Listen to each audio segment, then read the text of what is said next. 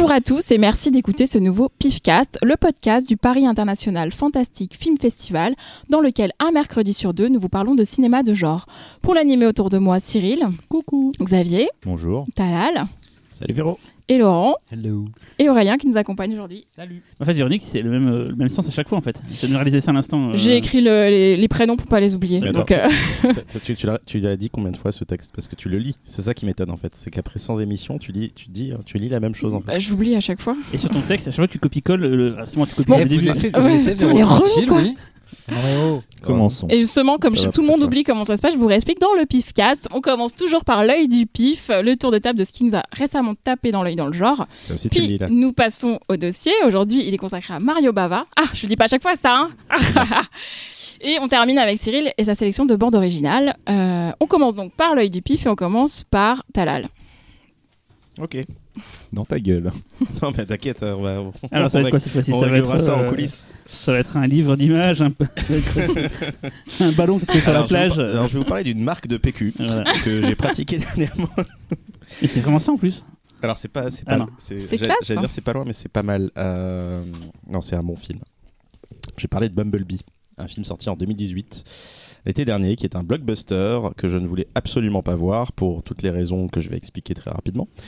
Euh, donc Bumblebee, c'est un film de Travis Knight. Euh, donc euh, Travis Knight, c'est euh, le fils du fondateur de Nike. Voilà, je l'ai lu, je l'ai découvert un peu par hasard en cherchant qui était ce monsieur-là. Mais Travis Knight aussi a été un rappeur et animateur. Alors pas animateur dans les soirées, plutôt animateur derrière des ordinateurs. Donc, son, père est aussi le boss du fameux studio Laika. Donc, donc Laika, c'est quoi? C'est Coraline, c'est l'étrange pouvoir de Norman, les Box Trolls et euh, dernièrement euh, Kubo et l'armure magique, qui est aussi un film réalisé par Travis Knight. Et il y en a un qui est sorti. Link. que j'ai pas vu, ouais, euh, Avec un singe. qui a l'air très chouette. Donc Kubo et l'armure magique que je n'ai pas encore vu, que j'ai très envie de voir parce Pa- que paraît que c'est un chef-d'œuvre. euh, il paraît que c'est mortel. Très bien. ouais. Donc ça tombe bien, Bumblebee c'est bien. Alors de quoi ça parle? Donc en 87, alors que la planète des Autobots est détruite par les Decepticons, euh, le- Petit con. l'autobot B127 est envoyé sur Terre par Optimus Prime afin de préparer leur exil. Arrivé sur Terre, B127 est pourchassé par l'armée américaine et par deux Decepticons. Et il va faire la rencontre de Charlie, je vais dire plusieurs fois Decepticons, ça va être cool. c'est voulu ou C'est les Decepticons. Je préfère que tu dises con que con de toute façon. Ça ferait des ces petites connes. ça marche. ça marche pas. ouais. Donc, euh, donc B127 euh, va faire la rencontre de Charlie, une jeune fille de 18 ans qui a une vie assez merdique. Euh, mais voilà, Charlie et le robot vont, vont se lier d'amitié et euh, la petite Charlie va nommer B127 Bumblebee. Voilà. Donc c'est un spin-off de cette formidable série que nous aimons tous. Euh, qui a été euh, instigée par Michael Bay euh, depuis maintenant, je sais pas, 10-15 ans. Euh, et c'est aussi donc euh, la marque de jouets, euh, de- donc, euh, de- inspirée d'une marque de jouets de, de Mattel, hein, si je me trompe pas. Donc j'a- j'avais absolument pas envie de voir ce film quand il est sorti en salle. Hasbro C'est Hasbro. Ah, c'est Hasbro, ouais. ouais, Putain, le mec qui fait un texte sur. T'as capable de citer la bonne marque, putain. Euh, Nintendo, alors. attends, le, le jour où on fera un- il y aura un film sur Ronald McDonald, on, on en reparlera. Donc, Il y en a un, euh, Mac et moi. Est-ce que j'ai pas tort, alors, Xavier? C'est pas faux. C'est pas non, c'est vrai, c'est pas faux. Euh, donc voilà, je voulais absolument voir ce film parce que je- j'ai consi- j'ai j'ai considéré que j'avais suffisamment souffert euh, au cinéma en allant voir les deux premiers. Et, euh, et par contre, euh, plusieurs personnes me disaient Mais tu vas voir, Bumblebee c'est super bien, vas-y. Puis non, non, il n'y a pas moyen. Ouais, vas-y, viens voir Bumblebee. Mais non, non, je, je préfère recurer mes chiottes. Mais Transformers 3, c'est déjà bien.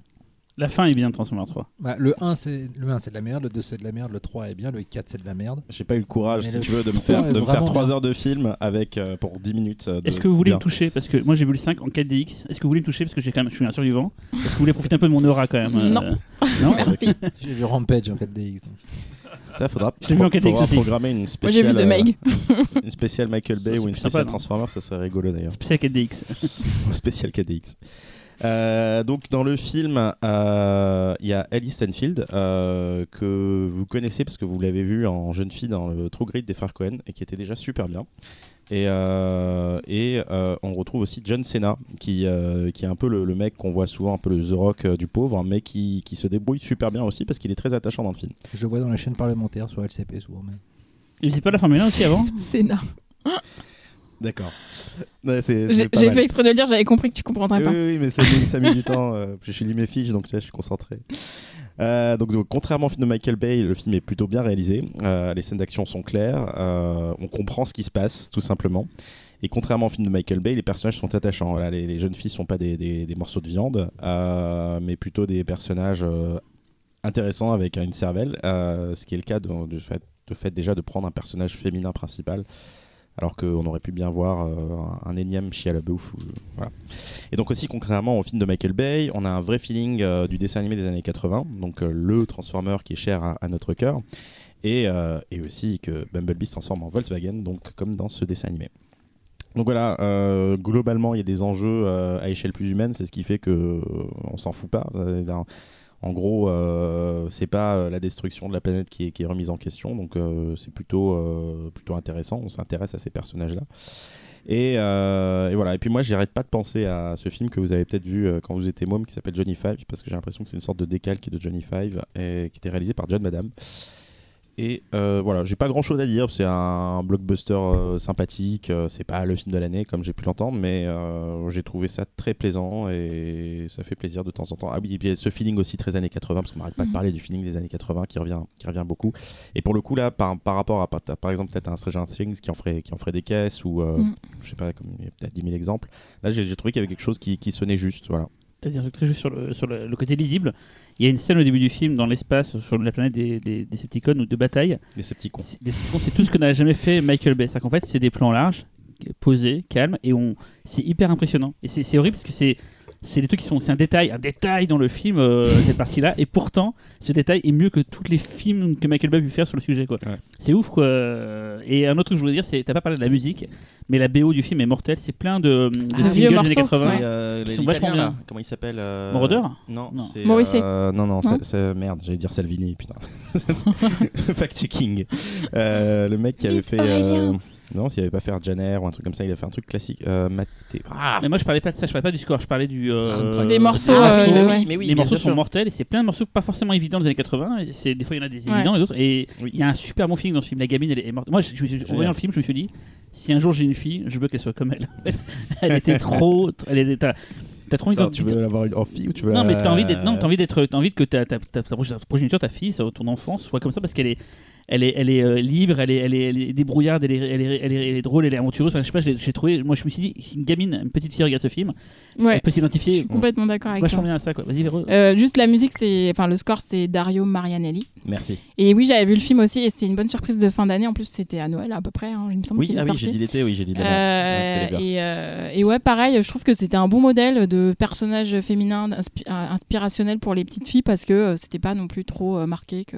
C'est une battante en plus. Voilà. Pas y En aller. fait, c'était euh, interchangeable, ça aurait très bien pu être un petit garçon, mais ils ont mis une fille et ça, ça marchait super bien. Et par rapport aux Transformers qui, moi, m'endorment, hein, Mm. parce qu'on a fait le podcast sur les films d'action, moi, ça m'endort, bah voilà.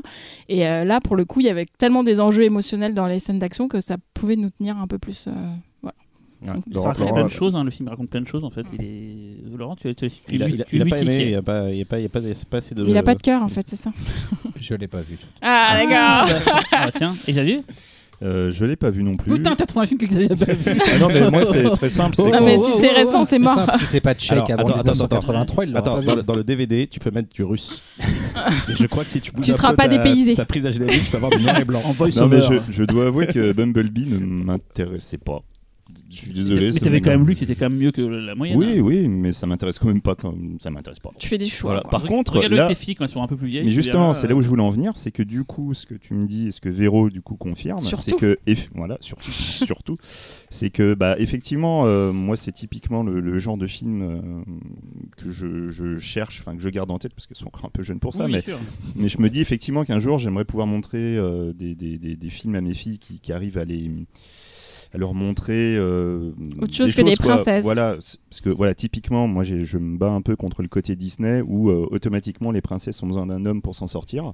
Ça change, Et- ça. C'est en train de changer. euh, c'est en train de changer, mais, Mais bon, là, c'est voilà. pas fait au forceps, hein, c'est vraiment fait finement. Mais voilà, moi du coup, dès qu'il y a un film euh, tout de suite où il y a une, une, une fille, une jeune fille forte et tout, qui peut montrer un peu l'exemple, Mm. euh, là tout de suite je me le garde en tête. Donc du coup, Bumblebee, je vais le garder en tête. Donc euh, un jour, Et je c'est pas une Rambo, hein, c'est juste. Ouais. Elle est, Mais elle non, est mais je- normale. je- elle- Parce je qu'en plus, il y a l'écueil de la fille forte, faut pas non plus imposer aux filles d'être trop fortes. Enfin, faut juste Non, non, euh, non, être non, dans non, une mais Elle, normalité. elle ouais. est, elle est euh, débrouillarde. Ouais, quoi. Ouais, ouais. juste, juste voilà, la, la gamine qui est débrouillarde et qui bah, peut se débrouiller toute seule. Mm. Tu vois, déjà rien que ça, Mm. en fait, c'est beaucoup. C'est pas comme le Ghostbuster féminin où c'était vraiment genre au, au forceps, tu vois le côté. euh, Ou comme le dernier. Avengers. là là, le plan. euh, Ouais, le, le plan, là, c'est juste pas Le possible. plan meuf. quoi. Là, ça coule de sauce en fait, dans le film. Là, Ouais, c'est- ouais. c'est jamais appuyé, c'est juste normal en fait. C'est elle l'héroïne Mhm. et tu, enfin, on explique. Voilà. En tout cas, moi, mon fils a vu euh, le premier Guinea Pig il y a trois mois et demi. et- pourquoi C'était inapproprié, non ça Juste pour euh, il dire. n'a pas vu. Il il fallait absolument que je, je fasse pour le boulot euh, la, la chronique DVD des 5 Guinea Pigs. Le premier, c'est les coups de poing dans la gueule avec le, le compteur. Ah hein. non, c'est le deuxième alors.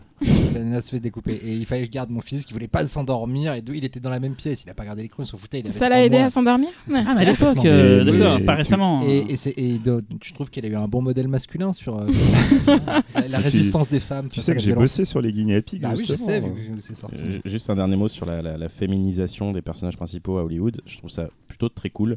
Et, euh, et dans les, les Star Wars, par exemple, le fait que voilà, les, les femmes sont vachement mis en- mises en avant, je trouve que c'est vraiment très positif. C'est des films, c'est des films de masse, on va dire, Mhm. et qui propagent des messages de façon. Non, mais après, comme dit Cyril, faut massive. pas que ce soit forcé en fait. Faut Ouais. pas que ce Non, soit- mais euh, Tu vois, le océan, part, océan machin avec que des nanas, enfin, c'est débile quoi. Enfin, C'est comme Oui. le, on, sent le- on sent le marketing en fait. On sent, Ouais, on sent le. le prochain remake de Cliffhanger. euh, Oui, par euh, Anna Liliampour, mais Déjà par elle, déjà cette réal, moi, Oui. elle me sort par les yeux. Ouais. Enfin, c'est pas bien ce Bad Batch? C'est insupportable. The Bad Ah, Batch. The Bad Batch, c'est intéressant. Ça avait l'air voilà, de- le- le- le- on parlait du plan euh, Avengers euh, un Mm. peu exagéré.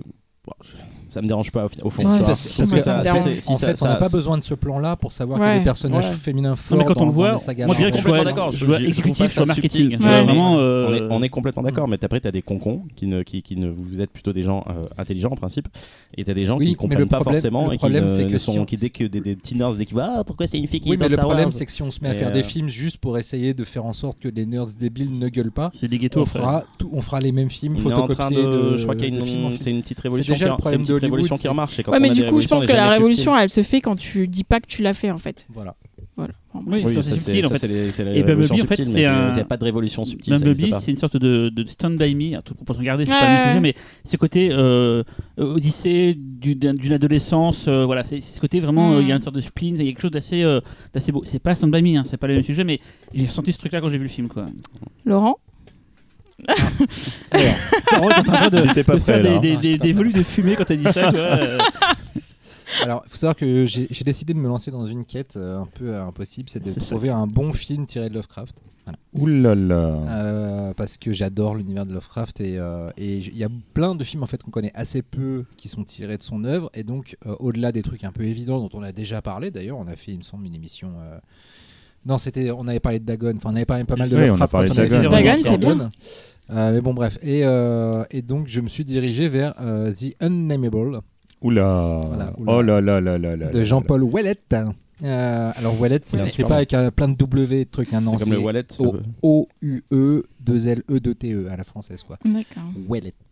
Euh, voilà, alors euh, The Innamable, c'est tiré d'une d'une nouvelle de, de Lovecraft euh, qui parle en gros de deux de, de mecs euh, qui ont entendu parler du- d'une maison plus ou moins hantée vers, euh, dans Arkham et qui décident d'y passer une nuit et qui euh, le lendemain en sortent complètement horrifiés parce qu'ils ont eu une ils ont été attaqués par une espèce de présence in- invisible mais palpable enfin bref comme d'habitude à Lovecraft indicible. Jean-Paul Ouellet s'est dit tiens, c'est un bon canevas pour faire un film avec un monstre avec des cornes et des adolescents euh, qui décident de passer la nuit dans la maison. Voilà, donc c'est tout ce que ça retient du, du truc. Euh, c'est assez affligeant du coup euh, à beaucoup de niveaux, notamment en termes de mise en scène. Pourtant, Ouellet, il a quand même été c'est 88. Ouellet, il a quand même été réalisateur de seconde équipe de, des, plus- de- des scènes d'action de- du premier Terminator. Donc bon, a priori, il était quand même sorti euh, à, à bonne école. Mais là, non, il a, il a- il n'a pas retenu grand-chose, si ce n'est que euh, le monstre est cool. Le monstre est vraiment très Le cool. monstre est vivant ou pas, du coup? Ah si, il est joli le monstre. C'est la Ah, photo si, là sur, euh, sur ton truc là Moi, pas c'est la d'accord. du monstre Ouais, euh, si, si, moi je le trouve plutôt joli avec ses ailes dans le dos et tout. C'est juste qu'à la fin, il... alors je vous spoil complètement parce qu'on en a tellement rien à péter, mais il faut savoir qu'à la fin, euh, le monstre se fait euh, tuer par euh, des branches agitées devant la caméra. Voilà, c'est tout. C'est c'est très intéressant. Après, mal concept. placer une branche, ça peut vraiment faire c'est mal. clair, dans l'œil Ouais, ça fait mal. hein. non, mais là, Bah, est- regarde Evil Dead. hein. Ah, tiens. Non, Ah ouais, non, non, tiens. là, Ah, le mal monstre va placé, là. attaquer, puis d'un coup, il y a une porte qui s'ouvre, et puis il y a des branches d'arbres qui sont secouées, et puis qui l'attirent, qui Il faut voir que puis Laurent voilà. nous mime les branches d'arbres.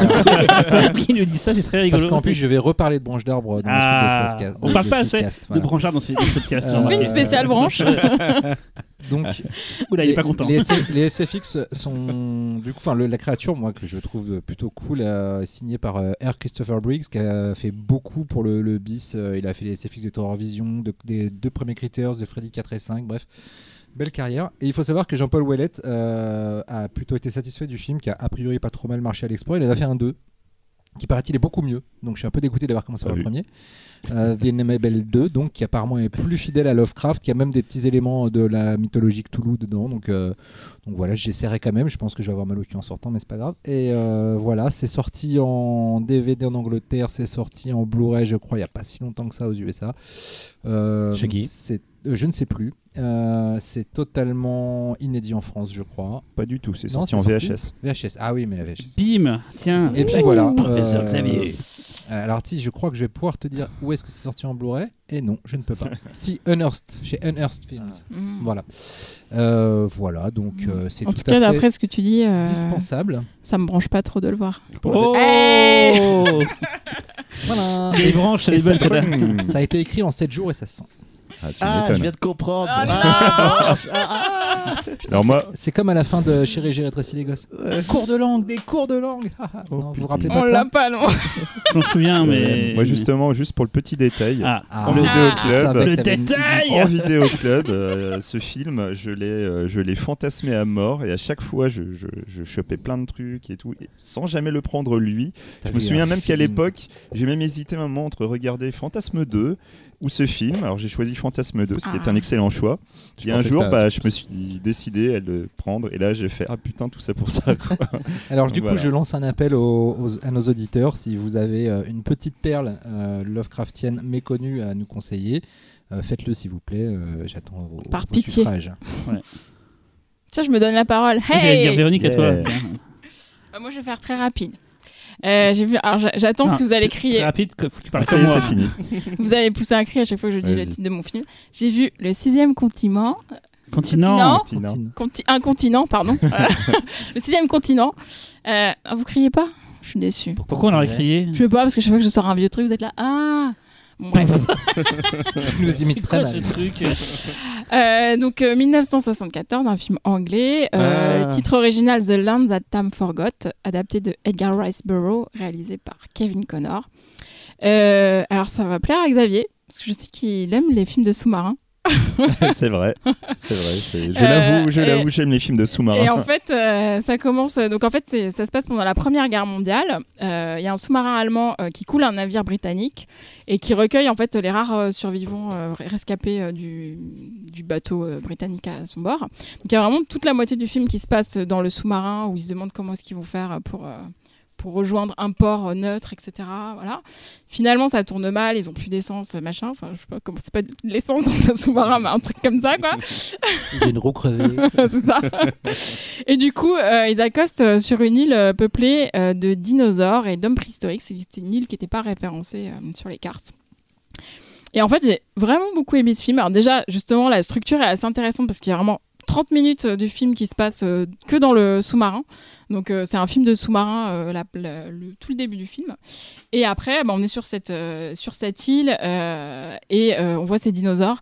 Et vraiment, je trouve que le film vaut le coup d'œil pour ça. C'est pour ça que c'est un œil du pif, parce que vraiment, il y a des effets spéciaux assez étonnants. tu sous-entends que mon œil du pif est nul parce que c'est pas un bon film, c'est ça? Non, je vois bien que tu m'attaques. Je vois bien que tu m'attaques. Un petit peu. Ouais, il y a, enfin, les, les- les effets spéciaux des, des dinosaures sont assez étonnants. C'est-à-dire qu'en même temps, des fois, c'est assez amusant parce qu'on devine que c'est juste des maquettes et machin. Et en même temps, même quand on sait que c'est des maquettes, il y a quelque chose vraiment de touchant dans l'animation. Est-ce que euh. C'est de la stop motion, je me rappelle plus. Alors c'est un mélangé entre de la stop motion, des maquettes qui sont euh, tirées par des fils, etc. Ou des marionnettes, je pense, Et- animées. euh, Est-ce que ça ressemble à des vrais? Est-ce que genre on. Pas du tout. Eh, tu t'es fait avoir, on en a jamais vu nous, donc tu peux pas dire que ça ressemble à des vrais. Ouais, c'est vrai. Oh là là, il va coincer. Et, euh, et sinon, ce qui est intéressant aussi, c'est les personnages, parce que du coup, c'est des gens qui sont pas du même bord pendant la guerre et qui sont obligés de collaborer. Et, euh, et il se trouve que le héros anglais est un sale con en fait. Euh, c'est vraiment le ça. c'est vraiment le pire de tous. Alors que celui qu'on identifie comme le méchant, on va dire, c'est-à-dire le général allemand au départ, euh, finalement ça s'avère un peu plus intelligent euh, quand ils sont face, face à des situations.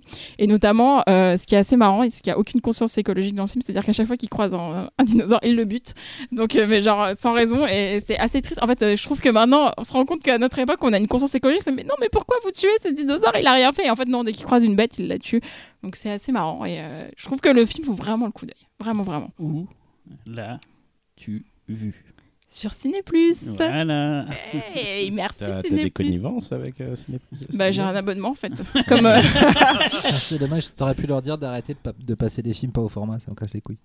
J'ai voulu euh, regarder bah écoute, ils nous écoutent, je pense. Donc euh, tu Voilà. leur diras. J'ai regardé Go- j'ai voulu regarder Gojoe de Sogoichi euh, C'est vachement bien. et que je voulais, donc je voulais faire mon Un film de pont. Ah Donc je voulais faire mon un œil film du de pif pont. et, Oui, euh, et euh, euh, master pas anamorphique. euh, Ah. voilà. Et c'est ça arrive relativement souvent, c'est un peu chiant. Ouais. Xavier, Ah. Personne d'autre dit des choses sur le film de Véronique? Bah, écoutez, tout le monde s'en euh, fout, visiblement. Non, pas du tout, pas du tout. Moi, j'aime beaucoup. Ah, voilà. merci. Moi, le non, non, ça c'est c'est typiquement le genre de film. euh, quand D'ailleurs, je le- je, juste avec une femme biologiste très intelligente. Oui, Alors c'est c'est le vrai. seul personnage féminin, mais elle est pas conne, donc c'est bien. Mais tu vois, c'est moi en fait, c'est typiquement le genre de film que je, si je le vois passer, je le regarde avec grand plaisir. Tu vois, il y a un petit côté, euh, je vais pas dire euh, Madeleine de Proust, mais un petit côté un peu feutré que, Ouais. que j'aime bien. non mais c'est qui- ça, c'est-à-dire que les effets spéciaux sont, on voit que c'est pas des Ouais, vrais mais c'est- dinosaures, mais c'est quand même très attractif et divertissant. Exactement. ouais, ouais, ouais. Moi, j'ai- moi, franchement, j'aime beaucoup. hein. D'ailleurs, il n'est pas sorti en Blu-ray en France, non? Je me dit sais rien. plus, je confonds crois peut-être pas, avec un autre film. euh. Mais en tout cas, voilà. Moi, franchement, j'aime beaucoup. Et pour qui aime les, les- les- les vieux films, franchement, c'est euh, c'est cool. C'est vraiment cool, quoi. À toi donc. Euh, donc, euh, moi, justement, je- Je suis- Alors, on je est suis déjà tous morts de rire Super curieux de savoir ce que c'est le. Il est toujours un peu embarrassé quand il doit commencer. Qu'est-ce que Xavier va nous dire. Parce que quand il a un petit sourire juste Ouais. avant de commencer. Il se racle la gorge comme ça. non, du tout, du tout. Parce qu'en plus, là, pour une fois, je vais parler d'un film que tout le monde a vu et que Ah. tout le monde aime. Alors c'est pas sûr. Alors en fait, euh, la dernière fois, donc je vous avais parlé de La Belle et la Bête de Jura Gers. Ah, le cocteau du coup. Et du coup, euh, j'avais fait un parallèle avec un film, qui est donc Mon œil du pif. Et ce parallèle était fait avec Bloody Bird. Ah T'as fait- T'avais parlé de ça la dernière fois Oui, il a parlé. Oui, Aucun oui, souvenir. Le masque, oui, t'avais Oui, dit le masque voilà, était oui, c'est vrai. Et en fait, Qu'est-ce que euh, c'est bien. bah, le fait juste de parler de. En fait, il faut savoir que c'est un film que j'adore. Et juste le fait d'en parler, bah, ça m'a donné envie de le revoir. Donc T'es voilà. excité, hein. Ah, mais à fond, quoi. Ça fait chier, Bloody Bird, hein. quoi, Il en faut j'adore. pas beaucoup. C'est quoi C'est Aquarius en anglais, je crois euh, ça. Ouais, Deliria, Aquarius, Stage Fright. Stage Fright, Voilà. ouais. Euh, donc, Bloody Bird est un film de 1987 réalisé par Michel Soavi, réalisateur italien euh, que je pense tout le monde aime beaucoup On dit ici. Michele, je pense. Bon, sûrement Michael. On dit bloody. Et je, et moi je dis je vous emmerde. voilà, donc il s'agit euh, donc d'un slasher italien avec une ambiance 80s en diable. hein, N'ayons pas peur des mots. Sorti chez Feu, un excellent éditeur qui s'appelait Neo Publishing. Oui. Je connais pas. Je t'emmerde. voilà. Donc, le synopsis. Une troupe de jeunes comédiens répète dans un théâtre. Alicia et Betty, deux, deux- deux- deux comédiennes revenues dans le théâtre pour répéter, ne se doutent pas que le tueur en série Irving Wallace s'est échappé d'un hôpital psychiatrique et les suit. Après avoir appris le meurtre de Betty, Peter, le réalisateur de la pièce, décide de s'en inspirer pour le spectacle, alors que le tueur est à l'intérieur du théâtre à l'insu de tous. Il faut donc savoir que ce film, euh, on pourrait, euh, c'est un film qui fait peur au départ par son image, par sa musique, soyons honnêtes. Non, la musique de début, elle est géniale. Non, mais il y a un côté 80s. Franchement, si Ah t'es ouais. pas dans le délire, je, je suis sûr que beaucoup de personnes vont zapper tout de suite. Franchement, il faut continuer. Il faut vraiment continuer. Parce que petit à petit, on se rend compte que Soavi, il a, il a une sorte de don. Quoi. Et petit à petit, il arrive à faire rentrer dans le truc avec un sens du bizarre, un sens du cadrage, du rythme et tout. Et en fait, plus ça avance, plus on s'intéresse à l'histoire. Et à un moment, c'est juste. euh, Enfin, c'est merveilleux. Quoi. Ça ne fait que monter crescendo. À chaque fois que tu as, envie de voir quelque chose, putain, le mec, il te le donne. Et même très souvent, en mieux. Et ce que j'adore dans ce film, c'est qu'en plus, tu as, ce mélange d'horreur, de, d'horreur, d'inventivité. Et puis, tu as toujours une sorte de petite poésie macabre derrière. Voilà, le plan final. euh, Le plan final, c'est une, il est- mais c'est une telle tuerie, ça, quoi. Ça te donne envie de. euh, Je vois pas ce que c'est. que t'as- Tu as vu le film? Ah, avec, le- avec le- les, les, les- les Les plumes plumes. de partout. Les plumes euh. Ah, ouais, euh, non, Ce- c'est- ça, c'est ce- ce plan, Sur il- la scène, ouais. C'est un plan de, de tu sais, c'est une image, euh, un tableau, c'est un tableau quoi. C'est ça. Et en fait, il y a, Ah, y c'est a- un putain de film. Donc en fait, Soavi, euh, c'est quelqu'un qui a beaucoup travaillé euh, avant d'être réalisateur, donc à la fois en tant que comédien, on peut le voir dans Démon, Avec son Et- masque. euh, voilà, et il a aussi, il a aussi trava- il, est- il a travaillé avec Argento sur Ténèbres, Phénoména, donc avec Lamberto Bava sur Démon.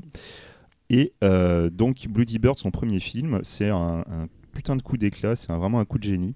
Et là, le, monde, le mec, en fait, il a réussi à montrer qu'il avait une, une vraie connaissance du cinéma. Les plans, il y a une inspiration directe du cinéma d'Hitchcock dedans, avec une, euh, une- enfin pour, pour, ex- enfin, pour ceux qui connaîtraient pas, il y a une, euh, une manière de composer les plans des fois qui va se faire avec des objets. Ces objets que toi tu vas amener de manière euh, disproportionnée dans, dans le monde réel, mais qui vont être composés avec des grands angles euh, et qui vont du coup arriver-. Ouais, par exemple. Et en fait, tu vas arriver à créer, en fait, à recréer ces échelles de plans et arriver à faire des, des compositions extrêmement précises, ce qui te donne vraiment des choses très fortes. Je pense surtout à la scène de la clé. Oui, mais c'est marrant ce que tu dis parce que c'est fait penser à un, un des gags génial de Top Secret des Ouais, Z- tout à fait. Z, où en fait un mec euh, s'approche de la, la caméra pour euh, téléphoner. En fait, on a l'impression que le téléphone est près de la caméra et que lui il est au loin. Et en fait, c'est juste que le téléphone est gigantesque. Et en fait, il joue sur la perspective comme ça et tout. Ouais, et... euh, Bah, c'est dans. Le Seigneur des C'est Anneaux. dans quel Hitchcock justement qu'il avait fait un, un très grand téléphone C'était dans Euh, euh, euh, le ah, meurtre. euh, ouais. Le meurtre était presque. Je crois que c'est dans, ouais, je crois que c'est dans celui-là. C'était ça, c'est jouer sur les perspectives en fait. Et comme dit Véronique, c'est ce qu'a fait Jackson aussi dans le C'est des anneaux pour rendre les gens petits en Ah. fait. euh.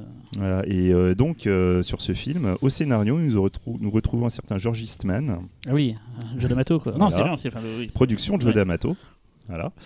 Et euh, franchement, le, le film, euh, moi je trouve qu'il a pas pris une ride quoi. Enfin, si, euh, C'est un chef-d'œuvre. c'est- Comme je vous ai dit, ça peut faire peur au départ pour son aspect euh, visuel, son aspect euh, musical. Mais franchement, euh, petit à petit, si tu arrives à faire abstraction de tout ça, tu te rends compte que mais t'as un putain de film. Moi, contrairement à lui, moi, je trouve que c'est Simon Boswell à la musique et moi la musique, je la trouve démente euh, du film. On, Euh, on peut avoir l'impression de voir Murder Rock 2, c'est vrai au début. Ouais, tout à fait. Voilà. C'est, Ça, c'est pas, ça, c'est, c'est- pour ceux qui savent qui c'est, Murder Rock, c'est pas gentil. C'est pas gentil, mais voilà. Mais en fait, au final, franchement, regardez, c'est inventif et surtout c'est violent, c'est Très gore. méchant, c'est gore. Enfin, c'est euh, t'as une Alors, vraie montée et- dans la dans la dans la violence et c'est. Je, euh, je- je précise que Murder Rock, Lucio Fulci, Ah oui. j'adore Fulci, c'est peut-être un de mes 5 réalisateurs préférés. Mais Là, un il sur la est danse. arrivé de se sur la- planter. voilà, c'est un film sur la danse. Et là, c'était le cas. Et t'as pas parlé du tueur? Ah, le tueur, Sa le, particularité. Qui le est- tueur qui a une dégaine de dingue c'est avec un, masque. psychopathe, euh, déjà, euh, c'est en- voilà donc c'est- certes c'est un, un psychopathe qui a une qui a un masque de hibou. Donc, en fait, c'est un, théâtre, donc il a chopé un des décors, Voilà. des costumes en fait. C'est ça. Et, euh, et en fait, c'est un le tueur. Ce qui est assez merveilleux dans ce film, c'est qu'en fait, tu arrives. Tu sais, ça fait. C'est assez aussi que tu reconnais les, les- les bons films d'horreur. C'est quand les mecs, ils arrivent à t'amener un méchant ou un tueur qui arrive à être charismatique, charismatique, iconique, flippant et beau. Il est magnifique le tueur. Ah, Franchement, il est beau. la- la- le mec, il Il est arrive, il est, en costard, il a, sa- enfin c'est euh, c'est topissime quoi. Mais- C'est vraiment. pour beau, moi, quoi. sur la vie, c'est un des plus grands acteurs en activité. Mm. Et euh, pour moi, je le considère souvent comme un Fincher italien en fait. Un, Ah, tout Ouais, à fait. ouais. qu'il a des ouais. capacités de faire des plans de ouf, euh, des idées. Il est, c'est- non, euh, Laurent, il est pas d'accord, je crois. Non, et tu opines du Ah, chef? euh, non, non, c'est pas ça. Je, je, je trouve aussi que c'est peut-être un des plus grands réalisateurs, en tout cas italien en activité, Ouais. ça c'est clair. Euh, c'est juste la comparaison avec Fincher qui me. Que, parce que je, je trouve que c'est un cinéaste beaucoup plus. Ne serait-ce que par exemple, c'est son identité beaucoup plus chaud et latin. Fincher étant extrêmement analytique. oui, mais c'est pour le côté très, euh, tu vois, euh, à la perfection des plans, le, Ouais. et chaque truc est pensé, tu vois, de, Ah oui, de la montée de la Morée, c'est plein Ouais, d'idées visuelles. Oui, mais regarde, honnêtement, j'adore de de la- de de Morée, mais si tu, si tu regardes le film en détail, il y a plein de, y a plein de petits détails visuels qui. qui- Mais il n'a pas les moyens de ses ambitions. Oui, voilà. malheureusement. Ce que je veux dire, c'est- pour- en fait, c'est pour Et ça ça- que la, ça- la- Il fait, il en fait, il fait ça avec des, des bouts de ficelle. Ce que tu n'as pas dit aussi sur sa vie, c'est qu'il a été l'assistant de Terry Gilliam aussi pendant des Oui, plein, tout à fait. plein de films. euh, ça, Et se, il a- ça se sent beaucoup sur Et il de a la été assistant réalisateur sur euh, de- Les Frères Grimm. Ouais. Et d'ailleurs, dans L'Hôtel de la Morée, la mort, c'est issu de Baron de Munchausen. Il y, a- il des- il connexions, tout ça et tout. Euh. Et, euh, il Et Ah. surtout ne pas oublier donc euh, Soavi, c'est aussi Della Morte et Della More. Et donc, on disait tout à l'heure. Arrivé là-dessus à Maury de Chao. Ah, C'est un génial, des, c'est un des films les Ouais, plus noirs qui a jamais été fait. Alors justement, euh, est-ce qu'il y, a- il y a eu quelque cho- quelque chose depuis euh, Non, il a fait, si, il a fait un Il film bosse- là. Il, bosse, fait- beau- il bosse beaucoup à la télévision. Ouais, mais là, aussi. il a fait un film de cinéma qu'on voulait pour le pif, ça s'appelle La, euh, la, la Benalla. C'est un film de Ouais, c'est un film pour enfants. Ouais, mais, mais c'est un film sorti en salle en fait en, Tout à fait. en janvier. La Befana voilà, et sorti chez Universal. Donc voilà, en tout cas, c'est c'était Bloody Bird, film que j'adore, que je vous conseille vraiment. Euh, en France, euh, bah, en dehors du DVD Néo, euh, pas grand-chose. Introuvable aujourd'hui? En plus, introuvable. Et euh, en Blu-ray, il y a plusieurs éditions qui existent, dont une édition euh, Blue Underground qui doit avoir des sous-titres français, si je ne m'abuse. Et pour les bofophiles, euh, Simon Boswell vend sur son propre site la BO en vinyle de, euh, donc de Bloody Bird. Voilà, pour information. À toi, Cyril. Du coup, j'ai ouvert ma gueule, donc ça monte. Hein j'ai ouvert ma gueule, du coup, ça monte. Bah, Ouais, il reste ouais, que toi en fait. C'est comme ça. Mais non, euh, Ah non, on est tous passés. Bah hein, c'est si. ah merde, putain, ça, ça va. Ça, ça Je crois vraiment que je saurais pas qui Ça passe pas tellement passé. vite en votre compagnie que j'ai du mal à. Ah. C'est pas comme si Oh. Véro était en train de picoler. hein. Euh, Pas du Et- tout. Et qu'elle faisait mal son boulot. Je vais vous parler d'un film que les moins de 20 ans. En plus, c'est vrai. Attends, non, ça marche. Ici, les moins de 20 ans peuvent le connaître. C'est La mort vous va si bien de Robert Zemeckis. Ah. Vous voyez, on pousse des cris. Voilà, que j'ai revu l'autre jour en fait par hasard. J'étais en train de me balader dans ma dans collection. Je me suis dit, tiens, euh, ça fait. Je crois que j'ai pas vu le film depuis le cinéma, donc depuis 92, c'est la date de la sortie du Ah, film. J'avais t'as- pas revu Tu depuis. l'as racheté en Blu-ray là quand il a sorti Euh, ouais, et du Ah, coup, euh, Il faut savoir que Cyril a un manoir. Et il se balade dans sa collection, c'est-à-dire qu'il a, il a des couloirs avec- de 2 km tapissés de Blu-ray. avec DVD. mon Segway. Voilà, il se balade et puis il s'arrête au hasard. Il Oh, pointe un disque du je doigt et disons Je suis dans les années sera toi. 90. Ce sera toi. Et effectivement, le film est sorti chez ESC Distribution en Blu-ray récemment. Donc, La mort voici bien, Robert Zemeckis, que dire sur ce film qui n'a pas été dit? Euh, Film qui à l'époque, moi, m'avait en tout cas vachement intéressé euh, pour aller le voir, euh, Yaman Movies, parce que c'était un film à effets spéciaux. Avec, apparemment, à l'époque, on s'entendait à ça, des effets spéciaux euh, révolutionnaires, de, choses qui allaient se passer dans le film, je vous expliquerai après quoi, mais qui étaient assez dingos, et c'était vraiment, pour moi, la- l'attrait du film. Et en le revoyant cette fois-ci, j'ai découvert qu'en fait, c'est, le film vaut mieux que ça, en fait. Il est même vraiment très très bien. Et je vais expliquer pourquoi tout de suite après avoir fait le petit scénario. Euh, comme je suis toujours très nul en, en résumé, j'ai recopié un résumé, je crois que c'est sur Halluciné. euh, voilà. Mais si t'essayes pas, t'y arriveras pas, tu sais. Depuis des années, Madeline, une actrice médiocre, vole les amants de son amie Hélène, écrivain. Un soir, elle cette dernière, donc Hélène, se rend au spectacle de son amie, accompagnée de son fiancé Ernest. Alors, Er- Ernest, c'est Bruce Willis. Euh, Hélène, donc, c'est euh, Goldie Hawn. Et Madeline, c'est. merde. Meryl Streep, voilà. Donc, donc elle amène à sa- sa- son mari, donc euh, Bruce Willis, à une pièce de théâtre que fait donc Ça y est, je suis perdu. Madeline. Voilà, Madeline, pièce de théâtre. Hélène, euh, Nana, qui se fait toujours voler ses copains. En fait, voilà. Là, tu vas faire les voix là. Goldie Hawn. Non, je vais pas faire le résumé, je vais faire ça. En fait, voilà, c'est pas compliqué. Goldie Hawn, elle a, euh, depuis toujours. Dis les c'est- noms des acteurs, c'est plus ça, c'est, c'est, euh, c'est- c'est que ses petits copains se font toujours voler par sa meilleure amie, qui est Meryl jouée par Streep. Meryl Streep. Voilà. Et donc là, elle va bientôt se marier avec, avec Bruce Willis, qui est chirurgien. Et elle s'est dit, moi, le test ultime, c'est de l'amener euh, voir Meryl Streep. Et si jamais il craque pas, c'est que c'est l'homme de sa vie. Quoi. D'ailleurs, c'est très marrant parce que il y a un, ça, c'est l'art du montage. Il lui dit, euh, elle lui dit, c'est bon, t'es sûr, tu iras pas avec lui? Mais il fait, il y a pas de problème. Mais là, t'as un cut, ils sont en mariage avec Meryl Streep.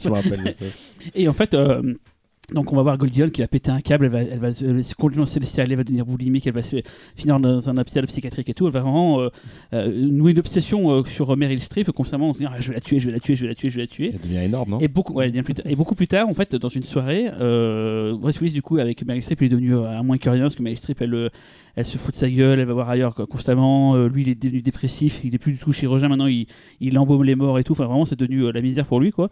Et à une soirée, il va revoir Goldie Hawn, sauf que Goldie Hawn, qui était censée être une nana euh, obèse et moche et tout, et euh, genre hyper jeune, irresplendissante, euh, toute maigre et tout, quoi. Et en fait, Meryl Streep va trouver ça bizarre, et en fait, elle va découvrir qu'en fait, elle a été prendre un, sérum spécial qui va te rendre du coup beaucoup plus jeune. Sauf que le sérum a un effet secondaire, c'est que si tu meurs, tu ne meurs pas en fait. Tu deviens un, un zombie quoi. Et donc on va suivre cette histoire de ce trio entre Meryl Streep, Goldie Hawn et Bruce Willis. Et, et c'est dingo parce qu'en fait il va se passer des choses dans le film où genre euh, il va y avoir des, des- des coups de fusil dans le bide de, de Goldie Hawn, euh, non de Meryl Streep je crois, c'est ça oui. Non de Goldie Hawn et elle aura un énorme trou dans le bide et tout le long du film elle se balader avec un trou énorme dans le bide et c'était ça à l'époque, c'était ça Ouais. les, les effets spéciaux. euh, Juste, je dirais pas zombie, je dirais mort-vivant. Mort Parce- vivante, ouais. Parce qu'elles sont conscientes, Ouais, mais elles sont juste euh, devenues mortes, elles commencent à se décomposer et tout, Mhm. quoi. Et donc, en revoyant le film cette fois-ci, euh, outre l'aspect donc effets spéciaux qui m'avait vachement, vachement- marqué à l'époque, c'est surtout l'humour que j'ai découvert cette fois-ci. Et je me suis mis gossé comme pas possible. C'est ultra drôle. Il faut voir euh, la, haine qu'a Goldie Hawn pour Meryl Streep. Ça devient, euh, c'est hilarant. Meryl Streep après lui rend bien les coups. D'ailleurs, en discutant avec des potes qui m'ont expliqué qu'en fait le film était un des, un films cultes de la communauté gay et ce qu'on appelle le camp, c'est-à-dire le, côté en fait très extravagant euh, où on se moque, où c'est souvent des nanas qui vont se tirer les cheveux. Voilà, c'est ce côté très euh, hystérique, euh, euh, on dirait un peu foufou quoi, qui, fait partie de la culture camp en tout cas. Et je savais pas du tout que c'était ça. Et en voyant le film, en ayant ça en tête, j'ai fait effectivement j'ai compris pourquoi en fait ce film est hyper populaire. J'en avais aucune idée avant, mais en tout cas là ça m'a sauté aux yeux en, en le sachant. Juste un tout petit mot avant de vous laisser parler. euh, je voulais voir un peu qui était derrière tout ça. Et euh, j'ai vu qu'en fait, c'était euh, David Cup qui avait fait le scénario du film.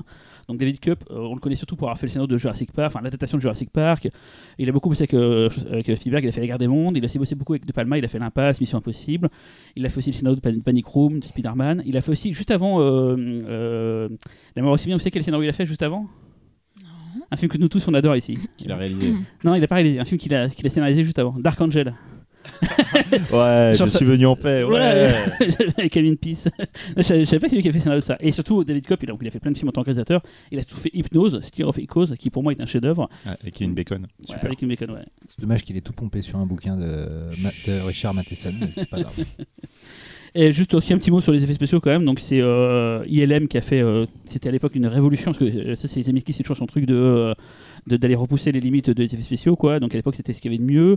Et pour tout ce qui est effets, effets prosthé- prosthétiques, il y avait euh, Tom Woodruff Jr. et Alec Gillis qui sont vraiment des des, des- des- tueurs dans le domaine et tout quoi. Et le film d'ailleurs a eu un, un Oscar pour les meilleurs effets spéciaux. Et la même année il a battu Batman le défi et Alien 3 qui était aussi en lice. Voilà voilà voilà. Et juste un tout petit mot, c'est pour dire que Zemeckis à l'époque sortait de la production des Contes de la Crypte et c'est un peu une sorte de de filiation et une filiation entre les deux quoi. Donc euh, c'est vrai que ce film-là, moi je l'avais un peu oublié et en le revoyant, j'ai vraiment redécouvert. Il y a plein de trucs, il y a des made paintings magnifiques et tout. Il y a, il y a- il y a les actrices, j'ai oublié de parler de euh, Isabella Rossellini qui est magnifique dans le Ah film. oui. Enfin voilà, et vraiment il y a. C'est un film, je trouve, qui mérite d'être redécouvert, euh, et qui mérite de voir au-delà du côté euh, effets spéciaux, prouesses techniques. euh, Xavier, Laurent, euh, Talal, Véronique, je sais pas. Moi, je l'ai vu en salle. Bah, moi aussi à Et l'époque, euh, Bah, en- t'étais petit. 92. ouais, 32. Mhm. Moi j'avais 12 ans. Et, euh, et en fait, j'avais pas adoré. Enfin, j'avais trouvé que les effets spéciaux c'était un truc de dingue, mais euh, j'avais pas adoré le film. Euh, J'en attendais énormément, hein, bien évidemment. Et d'ailleurs, je me souviens que du coup, le, la série, le cinéma des effets spéciaux, euh, il y, avait un, du- des, un des numéros qui en parlait et je trouvais ça dingue. Ça, ça a marqué notre génération. ce- ce- Ah ouais, cette émission, ouais. ouais, c'est ultime comme émission. Et, euh, et je me souviens surtout d'une anecdote, ça c'était Mer- Meryl Streep euh, qui avait balancé ça en interview, où en fait elle racontait qu'elle arrivait sur le film, était super contente de faire un truc fantastique avec plein d'effets spéciaux, donc du coup, euh, premier jour de tournage où il y a des effets spéciaux, elle fait venir toute sa famille et tout, euh, pour que les enfants puissent voir comment ça se passe et tout. Et en fait, il y avait que du fond vert. Donc en fait, elle était obligée de jouer sur des trucs qu'elle voyait pas, que machin, donc ils sont un peu fait chier, était un peu dégoûtés. Et d'ailleurs, Bon, les voilà, effets, spéciaux ont, ont super bien vieilli. En fait, je me suis dit, sûr qu'on va voir Ouais, les raccords, les machins et tout. Que dalle, vraiment, c'est euh, du, du- de la- l'orfèvrerie, c'est vraiment mortel. Quoi. Et justement, moi je l'ai apprécié par contre au deuxième visionnage des années plus tard. Ouais, c'est ce qui m'est arrivé, en fait. Voilà, et en fait en le revoyant, je me suis dit, mais pourquoi j'avais pas aimé la première fois? Je- En, fait, le film est très adulte dans ses thèmes. En fait. Mm. Ouais, c'est peut-être ça. Visuellement, c'est un film. Peut, peut, qui peut plaire aux enfants. En revanche, dans les thèmes, c'est quand même très adulte. Ça parle de l'obsession de Hollywood pour la jeunesse Mm, éternelle. mm, mm, mm. euh, C'est très cynique, euh, c'est très sombre. C'est le film le plus méchant de Zemeckis en, en termes Ah, de oui, contenu oui, euh, oui, très largement. Donc, je pense que c'est pour ça. En effet, moi aussi, pareil, je l'ai vu en salle.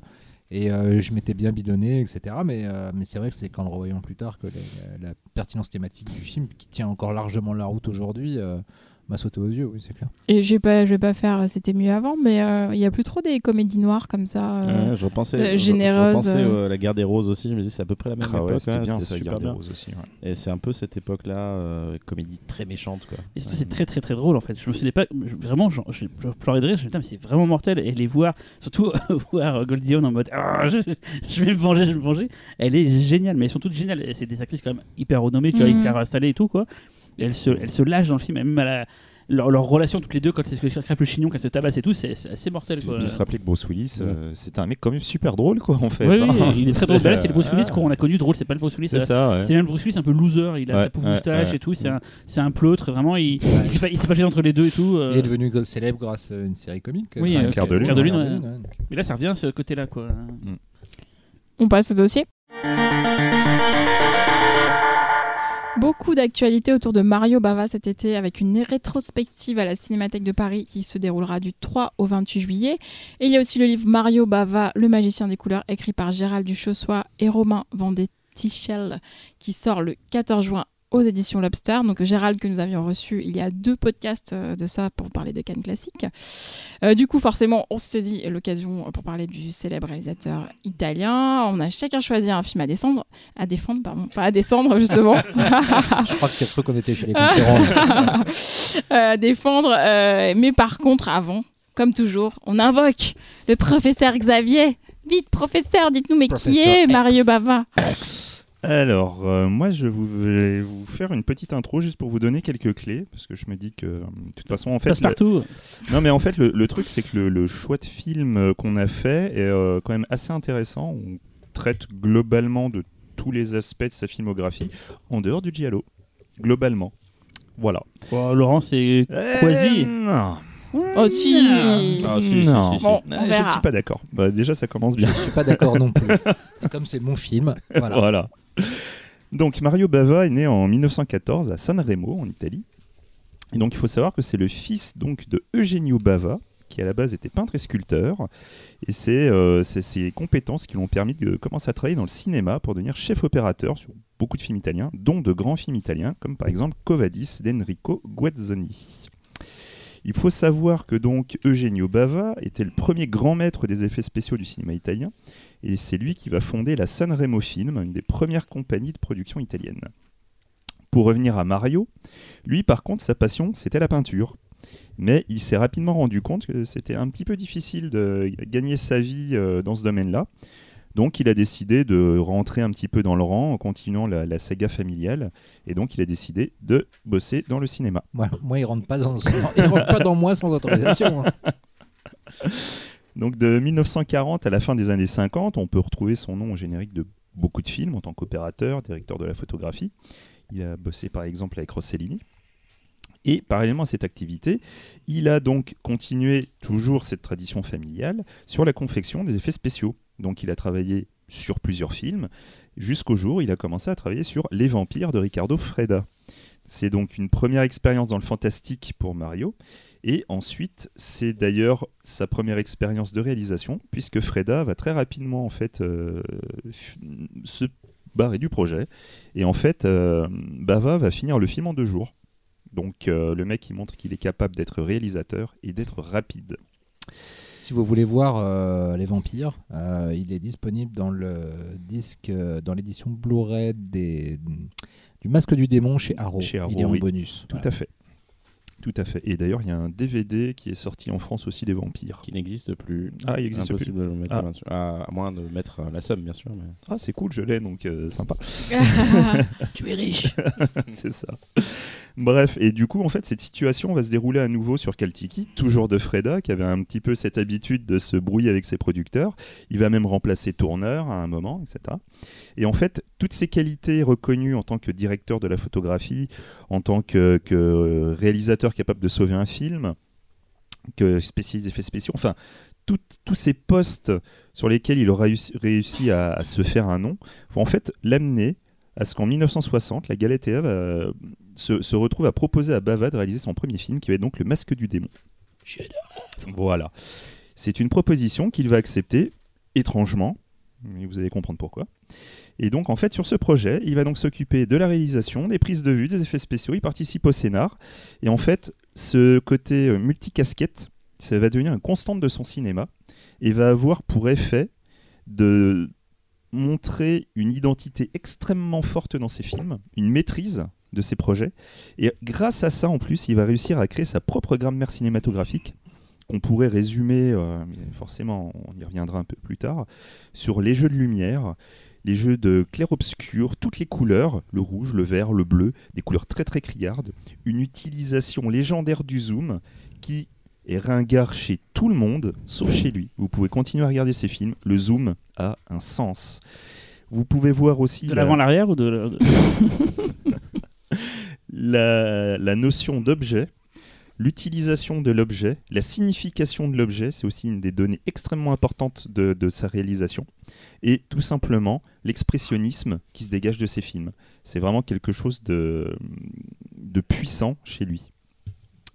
Pour euh, citer Raoul Walsh, qui parlait de Mario Bava, Tant qu'il y aura des hommes de cinéma comme lui, on n'aura jamais à craindre un déclin de la production cinématographique. Celui qui sait toute la technique d'un film est capable de renouveler chaque fois le langage. Et donc du coup, c'est ce que Bava aura fait. Étrangement, même si Bava est considéré comme un grand maître du cinéma italien, lui s'est toujours considéré comme un simple artisan.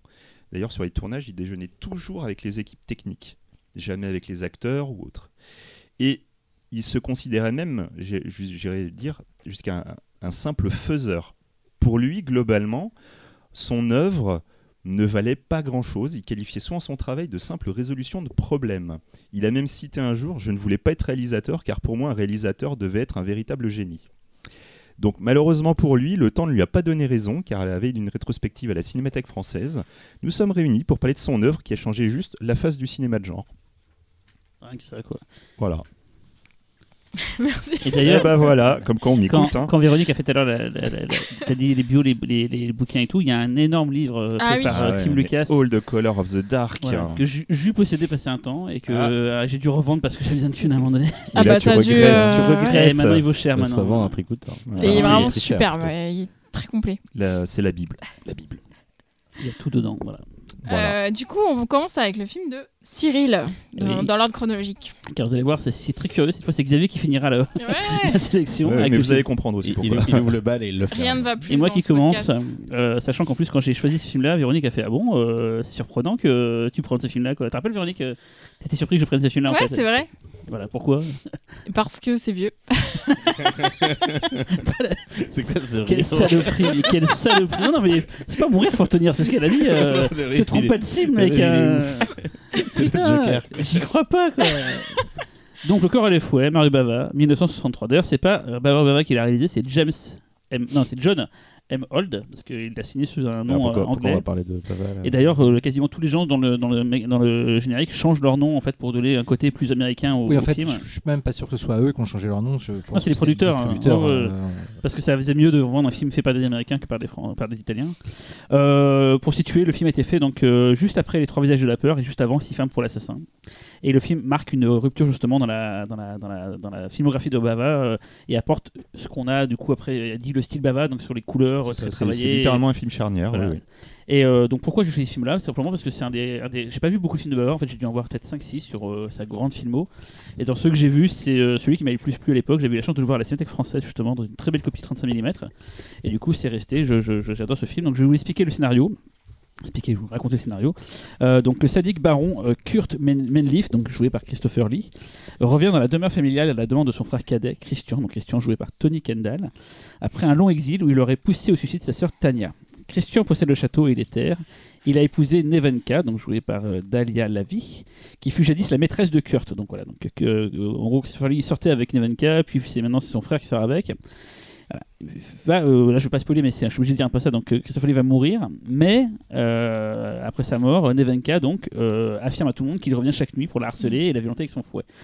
Donc le film a cette particularité de mélanger deux styles euh, assez, on va dire, différents. Le gothique, vraiment traditionnel, donc château, passage secret, le vent qui souffle dans les, dans les, dans rideaux, l'orage, enfin les fantômes, c'est vraiment le, le gothisme dans, dans ce ce plus- plus simple. Et des, des, des, notions très récentes comme le sadomasochisme, euh, euh, le sadomasochisme, qu'est-ce qui fait rire le, le, le fait qu'on ne sait jamais si c'est la réalité ou si c'est le, le, fantasme et tout. Il y a vraiment ces mélanges euh, très très modernes et tout qui font que le film est assez curieux. Moi, ce qui m'a marqué quand je l'ai vu, outre la prestation de Christopher Lee, ça a vraiment été l'onirisme qui en dégage. C'est cette ambiance un peu surréaliste. Est-ce qu'on est dans un, dans un rêve, dans la, réalité tout Il y a des, décors sublimes. Ça, c'est marrant. On dirait que ça, ça a été euh, tourné dans des, à l'époque, tellement c'est, c'est- la reconstitution est, est magnifique. Euh, je sais pas pourquoi Laurent est mort de rire. Euh, J'ai pensé à tourner ménage quand dit ça. Oh mon dieu. Le film donc fut purement et simplement interdit en Italie quand il a été sorti et il a été donc coupé et renommé aux États-Unis euh, sous le nom What, à savoir, c'est pour ça. What, Euh, c'est-à-dire? What, What, Voilà, c'est comme ça, c'est le nom du film aux États-Unis. hein, What, Tout à fait. Euh, un autre truc à dire, c'est euh, donc Christopher Lee. Je vais rien dire sur Christopher Lee, on le connaît tous. Par contre, Tony Kendall, je savais pas trop ce qu'il avait fait et j'ai regardé. Je fais ah d'accord, c'est pour ça que je le connaissais. Il a joué les commissaires X, dans la- toute la saga des, des commissaires X, c'est des films italiens, des, des policiers italiens quoi Mmh. dont dans le fameux qu'on avait passé la nuit en Irlande, euh, Commissaire X, euh, Alto LSD, quoi, un film assez, assez fou. Et donc voilà, c'est là-dedans qu'a joué Tony Kendall. Euh, voilà, je sais pas quoi dire d'autre parce que le film finalement est assez, euh, c'est pas linéaire, parce qu'il y a tout ce côté euh, ce, ce Ah, mais- masochisme. la- oui, justement, la thématique euh, du masochisme, elle est quand même. Enfin, du Bah, sadomasochisme. elle est intégrée elle- dans le truc et tout. Bah, c'est quand même, ouais, c'est osé, quoi. Oui, c'est osé. Et à l'époque, ça a vraiment fait un C'est ça qui a fait qu'il a été interdit, Et en surtout, fait. ça a été un. un- un- comment dirais-je Je vais vous citer une petite, une, une- Ah. une petite phrase que j'ai chopée d'un article du Monde fait par Jean-François Roger, qui je trouve résume parfaitement euh, le, le style bava. Je, je pense qu'il a. C'est un article, un- une phrase sur le corps et le fouet, parce que je me rappelle d'avoir lu sur un Bava en général. sur lui. Mais en fait, c'est- vous allez voir. Et il a mis, pour moi, ça résume tout ce que Bava est. C'est ce qu'a dit d'ailleurs juste avant Xavier sur le côté. Le mec se, se prenait pas pour un artiste, il se prenait Mm. pour un faiseur, mais malheureusement, le- quand le talent est là, euh, il est là, quoi. Euh, Malheureusement. il disait, enfin tant mieux, mais euh, la radicalité de son cinéma, certes cachée puisqu'on met du temps, à quelques notables exceptions près, à la remarquer, constitue peut-être une de ces exceptions miraculeuses qui parsèment chichement l'histoire du cinéma. Bama, Bava fut de ceux très rares qui ont su mettre à jour la dimension possiblement sublime de la culture la plus basse. Voilà, c'était des gens, on pensait que c'était des moins que rien, qui faisaient des films d'horreur dégueulasses et tout, mais en Mm. fait les mecs, c'était des artistes, c'était des, c'était des, des, des, des- des poètes qui arrivaient à, à transcender, hein, parce qu'à la base, le Corée de fois, c'était une commande, euh, enfin je me trompe peut-être, Il- mais... il faut, alors déjà il faut savoir que dans la- le, le- le mode de diffusion de cinéma d'Italie à l'époque, c'était divisé en trois parties avec euh, les couches de plus en plus basses de la, de la Société, société. ouais. Donc avec des films, les films d'auteur qui étaient en Le A, quoi. Voilà, le A. Ensuite, en 2, tu avais les films en retard, tu avais des trucs qui étaient un peu plus axés là-dessus. Et le, le 3, c'était vraiment la, la basse classe. En gros, c'est un type de, de séance où en fait les gens venaient pour se libérer l'esprit, mais ils parlaient carrément devant le film. Hmm. Donc pour attirer un Comme maximum... euh, oui, on pourrait dire, mais bon. Mais pour, pour attirer le- le- le- le- le- l'attention, il fallait toujours amener un peu de sexe, un peu de violence, un peu d'horreur. Donc c'est pour ça qu'il y a beaucoup de films de genre en fait qui sont créés à ce moment-là. Et en fait, typiquement, Bava, lui, c'est un peu dans ce domaine-là qu'il a œuvré. Euh, Pour lui, c'est comme je disais qu'il était extrêmement critique sur, euh, sur, son, sur son œuvre. euh, pour lui, c'est voilà, c'était des films, presque de la merde. Pour lui, c'était vraiment de la soupe populaire, mal écrite, mal jouée. euh, Enfin, c'était le premier à le dire. C'est un point tel que même il y a un moment euh, sur le Masque du démon, quand tu as des Américains qui lui ont demandé de, de, faire un remake en couleur du Masque du démon, il l'a regardé avec son fils. Et en fait, il a dit non parce qu'en fait, ils ont passé tout le film à se marrer. Donc tu vois, c'est quand même une vision très très particulière. Donc pour lui, on, la, dimension œuvre n'était pas là. Donc vraiment, quand il parlait de- d'être un, un, un faiseur ou, euh, Hmm. ou autre, il le pensait véritablement. Et ça, ça rejoint euh, ce côté-là. Et pour revenir à un truc qu'on avait dit la semaine dernière, dans le, enfin, il y a deux semaines dans le- l'épisode spécial Action, c'est un peu comme Takeshi Miike qui, dans le cadre d'un un truc très codifié, euh, le film d'action à petit budget pour les vidéoclubs, arrivait à transcender ça, ou même John Hayam sur euh, Metal Soldier 4, où on lui demande de faire un, un énième euh, film d'action à la con, et il te, il te dit bah ouais, mais non, je vais faire plus que ça. Bah avant, en fait, il disait ça, on- enfin, pas sur la fin, mais au début en tout cas, on lui proposait des, des petits trucs euh, un peu sans intérêt, et lui, il arrivait à les transcender parce que c'est un gars qui avait finalement euh, beaucoup plus à dire et à montrer que, le- que les autres. euh, Voilà. Et t'as parlé de la musique euh, du film euh, Non. Non, d'accord. Parce qu'elle est quand même La formidable. musique est très- Mais j'ai pas pensé à me renseigner sur qui l'avait fait en fait. euh, du coup, Ah. euh, Ouais, lire vite. mais la musique est très belle en fait. Pas, pas que la musique, le son aussi. hein. Il y a, il y a bah, tout le côté gothique le- dans, le, dans le château. le- le, le- le son du fouet aussi Ouais. qui revient régulièrement. Enfin, il y a quelque Carlo chose de- Rusticelli. Quelque chose d'assez fort. Puis surtout l'utilisation de la, de la couleur aussi. euh, C'était les débuts du coup, c'est vraiment le. Ouais. Parce que euh, il y avait eu euh, la fille qu'on savait trop avant, en noir et blanc, il y avait vraiment ce stock là qui faisait que là tout d'un coup il, il passait un cap et il devenait du coup. euh, son- style le- s'affinait quoi. Parce que le, le- le sens plastique du, de, de- de- de ce film-là, c'est ce qui amène encore un degré de narration supérieur. Donc à la fois le, le code couleur, donc le rouge, la passion, le bleu, la mort, et le vert, la- le rêve ou la folie, à voir. Et, euh, et surtout l'utilisation des objets, tu vois, ce, ce couteau, euh, enfin cette dague même plus un qui revient. Tu parlais tout à l'heure de- de- de- d'objets qui sont très importants dans la- Ouais. le fait comment il filme les objets. Et la, en fait, la symbolique en fait qu'il va trouver autour de ces objets va en fait beaucoup plus loin parce qu'on dit souvent que Bava c'est pas un réalisateur forcément passionnant dans sa narration, Mm. mais en fait c'est un, bon, un réalisateur très visuel. Mais euh, en fait dans les dans toute la symbolique en fait c'est que c'est des films qui se lisent euh, entre les lignes en fait. C'est ça, c'est ça. En fait, il y a, il y a y a y a un niveau, euh, voire plus, suivant les films, plusieurs niveaux supplémentaires. En fait, c'est vraiment quand tu les, quand arrives à les, à les comprendre que d'un seul coup, tu te rends compte de la profondeur de, de- de son cinéma. Mm. Si tu restes bassement sur un scénario, effectivement, tu vas peut-être le trouver lambda, mais c'est jamais que ça en fait chez Bava, même dans un film de commande. Ah, en tout cas, tu- vous avez tous les deux évoqué euh, Jean-François Roger, la Cinémathèque, et Mm. je trouve qu'on vit vraiment une époque assez incroyable en ce moment où on commence à, enfin, on, en- on réhabilite enfin des cinéastes. Moi, j'aurais jamais cru que je verrais un jour les films de Bava à la Cinémathèque, et c'est une. Ce qui a ouvert la porte, c'est la Formidable. franco, hein, vraiment. euh. Ouais, Oui, ils le disent eux-mêmes hein, en interne, ils Ouais, disent, c'est ouais. ce qui a ouvert et les ça, portes. ça fait ça fait cinq ans qu'on, bah, peut-être un peu plus, qu'on voit des, des films à la Cinémathèque que j'aurais jamais pensé voir. Pour moi, Cinémathèque, c'était pas forcément les films qui me parlaient. C'est toutes et les hein, fait. c'est aussi Almogita, il y a aussi Ouais, bien Mario ouais. Bava. Oui, en dehors des, des séances bis, hein, bien sûr, mais c'est vrai que la, la cinémathèque fait euh, sous l'impulsion de. Je me de rappelle, il y, a, Jean-François, peut-être- des- il y a 8 ans, un truc comme ça, j'ai vu, j'ai- de vu un film de, euh, de, de Deodato, quoi. J'ai vu. La chatte noire de Deodato. Et quand ils passent un Incroyable, thématique, ils vont y aller à fond, quoi. Genre, euh, ils vont passer vraiment tout. Ouais. euh, c'est c'est des, c'est des complétistes, euh, donc tant mieux pour nous, hein, qui sont Mm. cinéphiles. Euh, Véronique, Laurent, sur le corps et le fouet. Euh, Bah, moi, j'a- j'adore. hein, C'est très gothique. Donc, euh, C'est plutôt comme, le corps comme je suis gothique euh, moi-même. non, non, non, mais, Véronique a des corbeaux chez elle. euh, non, non, mais euh, ouais, ouais, j'a- j'aime beaucoup. Et comme je te disais, c'est pour ça que je te demandais la musique. Parce qu'en fait, je me suis demandé si on la passait pas euh, dans la salle euh, du Max Linder. Euh, parce que je me. enfin, Ou alors, j'ai déjà vu le film, mais euh, ça me paraissait très familier. Et j'aime beaucoup le, le thème euh, du film. Et... Et je pourrais le mettre pour toi si tu veux, Véronique. Je pourrais le mettre dans la Ouais, liste. tu peux l'ajouter en Je 2019. peux l'enregistrer. J'adore. Le corps fouet, c'est vraiment un des tout meilleurs bavas pour moi. Je crois que c'est le premier bava que j'ai vu. Euh, ça m'a fait tout drôle, du coup, euh, parce que j'étais pas très vieux. Et, euh, non, il y a le côté. alors, c'est- vraiment le côté mélange sexe et mort dans un cadre. Enfin.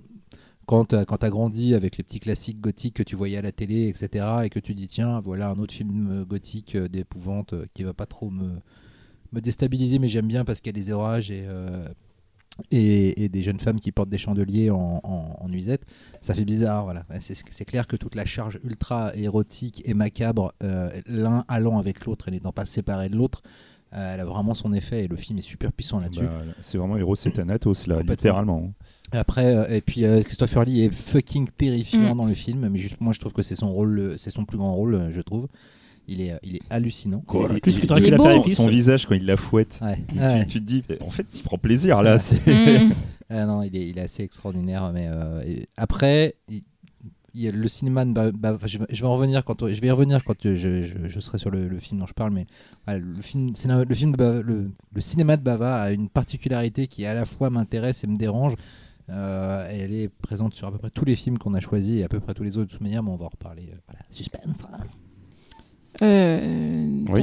Bah, alors, c'est c'est pas mon préféré, euh, mais en fait, je, je trouve que c'est tous pris, du coup, je trouve que c'est un, film, je trouve que c'est un film qui, euh, qui, comme un, un autre film, dont justement celui dont Laurent Attends, va tu parles de parler. ton film ou de. du- Non, non, non, non, je, je, je parle du Corps et le Fouet. D'accord. Euh, en fait, c'est un film qui, qui grandit euh, au fur et à mesure de sa narration. En fait, je sais pas si, oui, pour le coup, il y a une, une vraie- vraiment une narration. C'est peut-être un des plus narratifs, et parce que c'est un whodunit en fait. On est en train de savoir qui, qui on veut savoir qui est tu en fait. Et très vite, euh, on bascule dans le fantastique. Et euh, enfin non, plutôt plutôt un peu plus tard. Et justement, c'est ça qui, qui est, qui est impressionnant, c'est que c'est un, c'est un scénario qui hum, pas tiroir, je dirais, mais qui prend de plus en plus de, de, de taille, on va dire, dans sa narration. Voilà, je trouve ça cool. Et du coup, ton film, Talal? Oui, alors moi je parle de la planète des vampires. Ah. un film de 1965 et je suis étonné parce que personne ne parle des six femmes pour l'assassin en fait je, je croyais qu'il était dans la liste Non. Je, Mais on aime tous, mais. euh, je on suis a- déçu Moi, je suis pas c'est- très fan. Au-delà de la- l'accomplissement plastique du film, je trouve que par rapport aux défauts dont je vais parler, enfin aux défauts, à la caractéristique du cinéma de Bava dont je vais parler, je trouve que c'est celui qui les porte au pinacle. Et ce qui Ah, fait que le film m'intéresse euh, moins. Euh, plus même si je trouve. Ah non, vraiment, je trouve que Six Ah ouais femmes pour assassin, le film, je, je suis reste complètement en dehors au-delà du, du- de l'accomplissement plastique. Quoi. Ouais. Ok bon bah c'est dommage parce que c'était mon préféré je pensais qu'un Ah. qu'un de vous avait pris Bah, il faut lire le petit tableau, voyons. oui mais ça, a- ça a changé non il n'y avait pas un Ah non. pour l'assassin Ah non. Ah non, non, non. Moi, je l'ai fantasmé alors Tu viens de te faire griller. Et les gens savent qu'on a un tableau. Maintenant. Et Ils oui. savent pas tout. alors de quoi ça parle? Six femmes pour la euh, la planète des vampires Bah, on va arrêter de picoler euh, pendant les, podcasts. La planète des vampires, c'est un film de 1965, donc c'est un. euh, de quoi ça parle Donc le- le- les vaisseaux Argos et Gaio atterrissent sur la planète Aura suite à la réception d'un signal de détresse. Une fois sur place, ils se retrouvent comme possédés par une, par une force présente sur la planète. Ils découvrent petit à petit que cette force est en fait extraterrestre et qu'elle a pour but de prendre contrôle des corps de l'équipage afin de survivre car leur planète a été détruite. Voilà. Tu parles de Ghost of Mars Et bien justement, je, vais je, vais y venir. Alors, euh, c'est une coprode euh, italo-espagnole. euh, donc, c'est un film de science-fiction, comme le titre l'indique, mais c'est aussi un film d'horreur, comme le titre l'indique. Donc, le tournage est, intégralement a été fait été fait intégralement en studio, donc dans les mythiques studios Cinecittà. Et c'est un tout petit budget pour un film de science-fiction euh, parce qu'il a été tourné pour 100 000 dollars en fait et euh, d'ailleurs son producteur à l'époque était persuadé qu'il allait recevoir un- une grosse série Z avant de découvrir en fait que le film était autre, en fait, qu'il était euh, plastiquement tellement impressionnant. C'est ma chaise qui vient de dégringoler. Que euh, Qu'est-ce qu'il y a? T'as l'air des problèmes de chaise. S'il y avait une caméra en Swiftcast, vous verriez tellement plus de choses que vous ne pouvez en imaginer. Vaut mieux pas. Voilà, et comme beaucoup de films euh, italiens de cette époque-là, donc le film a été post-synchronisé, mais alors, la particularité de celui-là, c'est qu'on avait des acteurs de toutes les nationalités sur le plateau. On avait des Anglais, des Italiens, des Portugais, des Espagnols. Donc, euh, donc et ce qui est très rigolo, euh, c'est que le titre fait allusion à des vampires, parce que ça s'appelle La planète des vampires, mais en fait pas du tout. Euh, on pense plus à un film de zombies, en fait. Euh, même un peu en avance sur son temps par rapport à- aux films qui arriveront plus tard dans, les films de- dans le genre de films de zombies. Et, et tout porte à croire d'ailleurs que le titre a été donné euh, la, la planète des zombies parce que justement euh, il voulait, il voulait, euh, pardon, la planète des vampires, parce que justement il voulait surfer sur la vague des films de la Hammer. Voilà. Donc euh, c'est un film très important car fondateur, mais pas pour autant intéressant en fait. Et je vais y venir. Pourquoi il est important et fondateur Parce que euh, il a inspiré en fait dans les, les 30 années, qui- 20, 20-30 années qui ont suivi des centaines de réalisateurs et surtout les films, euh, des films qu'on connaît bien parce que c'est des films qui nous sont chers. Euh, déjà- je vais déjà commencer par Carpenter parce que pour lui c'est clair que La planète des vampires est un film euh, très important. Donc on a The Thing euh, sur le côté euh, on ne peut faire confiance à personne, l'ennemi pourrait être mon voisin justement parce que dans le film euh, les, les, les, les, personnes, les astronautes là, qui arrivent sur la planète en fait commencent à être possédés justement par cette, cette force qui, qui, qui habite dans, sur la planète. Et aussi, je parle de force qui est traduite par l'apparence de cette fumée. On pense à The Fog et euh, encore plus à Ghost of Mars, dont on a parlé il n'y a pas longtemps, grâce à toi Véronique, euh, parce que justement cette, fumée est, omniprésente et elle est vraiment personnalisée. Donc ça représente en fait les habitants de justement, pas, les habitants de la planète, mais en tout cas ceux qui, ces extraterrestres justement qui essayent de, s'enfuir de, de- la planète Aura. Alors, j'ai j'ai cité euh, The Thing, euh, j'ai cité Fog, Ghost of Mars, mais il y a surtout un film euh, très important que, que- dont on qu'on adore tous, c'est Alien de Ridley Scott. Voilà. Et en fait, il y a plein de points communs en fait de, de- de- de- de- avec le film de Ridley Scott. La, la découverte d'un vaisseau abandonné, Le signal de détresse. le signal de détresse, ce fameux plan emblématique du Space Jockey qu'on voit, qu'on voit dans Alien, en fait, qui, qui est alors qui est pas filmé aussi aussi bien parce que c'est un film beaucoup plus petit évidemment, mais on voit c'est un extraterrestre euh, seul euh, justement face à, à un objet mystérieux. Et euh, L'exosquelette aussi. De... Non, je. Mm. il y a le, le design des vaisseaux, du d'un vaisseau Ouais. justement qui est identique à, à- à- au vaisseau d'Alien. Euh, et euh, voilà. Et puis pareil, il se trouve que les extraterrestres ont atterri sur la planète Aura, car la planète a été détruite par une race. euh, pas car leur planète a été détruite et que c'est une race qui est en train de s'éteindre. Et là, forcément, on pense à Prometheus et Alien Covenant. Donc c'est assez troublant, et ce qui est d'autant plus troublant, c'est que longtemps, euh, Dan O'Bannon et, euh, et Ridley Scott se disaient qu'ils n'avaient jamais vu la planète des vampires, alors que beaucoup de gens leur disaient, Ah, mais ça, ça ressemble beaucoup. Et en fait, euh, en fait ouais, c'est- vraiment ressemblant en fait. Et puis il y a même à la fin de, la planète des vampires, on pense à euh, Alien 4, euh, de Jean-Pierre Jeunet, parce qu'il y a un plan assez similaire. Donc voilà, comme je vous disais tout à l'heure, Fondateur, ça veut pas dire que c'est un chef-d'œuvre. Euh, le, film a surtout beaucoup de mérite euh, d'être très beau esthétiquement. Mais sinon, moi personnellement, je sais pas vous ce que vous avez ressenti, je l'ai trouvé plutôt chiant. Alors c'est peut-être aussi parce que je le vois euh, 30-40 ans après. Euh, mais par contre, le film est magnifique. Il y a plein d'idées visuelles qui sont euh, complètement tarées, surtout quand on pense euh, aux conditions dans lesquelles il a tourné. Tu disais tout à l'heure, euh, Xavier, que justement, il avait le sens de la démerde et euh, La planète des vampires est un exemple justement d'un film Bah, pour moi, c'est même le film exemplaire de la démerde. De la C'est démerde, un truc de dingue. Bah, 100 000 dollars. euh, Donc, c'est ça. Donc, ce, qui est, ce qui est fou, je parlais de la fumée tout à l'heure, il en fait un élément narratif, mais c'est avant tout un élément de démerde, parce que justement, il fallait cacher le studio qui manquait de décor, d'éléments de décor. Et l'autre chose aussi, c'est des miroirs qui sont omniprésents, en fait, dans le, tout au long du film, euh, pour donner là, cette impression de décor vaste et, et grandiose. Et ça marche très bien. En fait, on y voit que du feu. J'ai dû écouter un making-of ou, ou je ne sais quoi pour savoir qu'il y avait des miroirs et savoir dans quel plan il y avait des miroirs. Miroirs, j'ai trouvé ça vraiment euh, impressionnant. voilà. Donc, c'est pas. euh, les cailloux aussi, les cailloux qu'il a récupérés euh, d'une production, euh, sûrement un peplum à côté, euh, qu'il Ouais. a repeint, et en fait c'est les deux mêmes cailloux que tu vois Ouais. tout le temps clair, ouais, déplacés le à chaque fois, c'est quoi. C'est dingue. Et on parlait, de, on parlait de pour l'assassin qui avait peut-être poussé ce principe de, des, des couleurs et justement des codes couleurs et des émotions, parce que, encore une fois, on disait que c'était un cinéaste du symbolique. Et là, je pense que, que il, il- il pousse justement le curseur encore plus loin dans, dans- dans ce symbolique en, en utilisant ces couleurs. Et, et voilà, c'est- très étrange parce que c'est moi, moi, je suis plutôt sensible aux cinéastes qui, qui vont euh, transcender un peu leur mise en scène euh, sans forcément euh, se servir de la narration. Mais ça m'a laissé, voilà, j'ai ce sentiment mitigé de ah je me fais chier, mais en même temps ah putain c'est quand même beau quoi. Et je me, suis, je me dis ça assez régulièrement et j'ai un peu ça, je pense que c'est ce que tu vas finir par dire Laurent ou peut-être j'anticipe, mais euh, la particularité du cinéma de Bava c'est que c'est vraiment un cinéma euh, visuel, on va dire un cinéma de metteur en scène. Et, euh, je trouve ça cool. Et je, veux dire, je rajoutais une chose aussi, c'est que euh, je, je, je connaissais pas le cinéma de Bava, j'avais peut-être honte un peu de le dire, mais euh, factuellement, c'est un cinéaste. En fait, c'est t'as une telle mo- filmographie imposante et importante que euh, commencer Bava, c'est l'impression à un mastodon en fait. Et, et- et je repoussais cette échéance jusqu'à un certain temps. D'ailleurs, je ne disais pas, j'avais honte de dire que je connais pas bien de Bava, alors que pourtant, c'est. Voilà, si tu connais pas, en plus, si tu es cinéaste, euh, tu connais pas de Bava, c'est un peu la honte. Euh, et voilà, c'est l'aspect vertueux qu'on a dans ce pifcast, c'est de, de- de- de déguiser nos curiosités et d'aller vers des, des horizons, euh, voilà, parfois euh, qu'on ne connaît pas et, et faire notre éducation. Et là, je, je suis en train de me taper toute la filmographie et je trouve ça mortel. Voilà. Qu'est-ce que vous en Tu pensez? t'es fait déflorer. quoi. Oui. Euh, bah, je suis un peu pareil que toi. Je n'irai pas jusqu'à dire que je me fais chier devant la planète des vampires. En revanche, euh, euh, c'est encore une fois ce que je veux dire. Plus tard, je vais le dire maintenant parce que sinon, à chaque fois, je vais dire la même chose. c'est complètement con. Je trouve que Bava, étant un faiseur, étant euh, quelqu'un qui, euh, qui s'intéressait d'abord euh, de faire le plus beau cinéma possible avec le peu de moyens qu'il avait, on avait à peu près rien à branler de ses personnages globalement. Et, euh, et je trouve que son cinéma est soit froid, soit cynique en matière d'émotion. Euh, ce qui, moi, ne me dérange pas.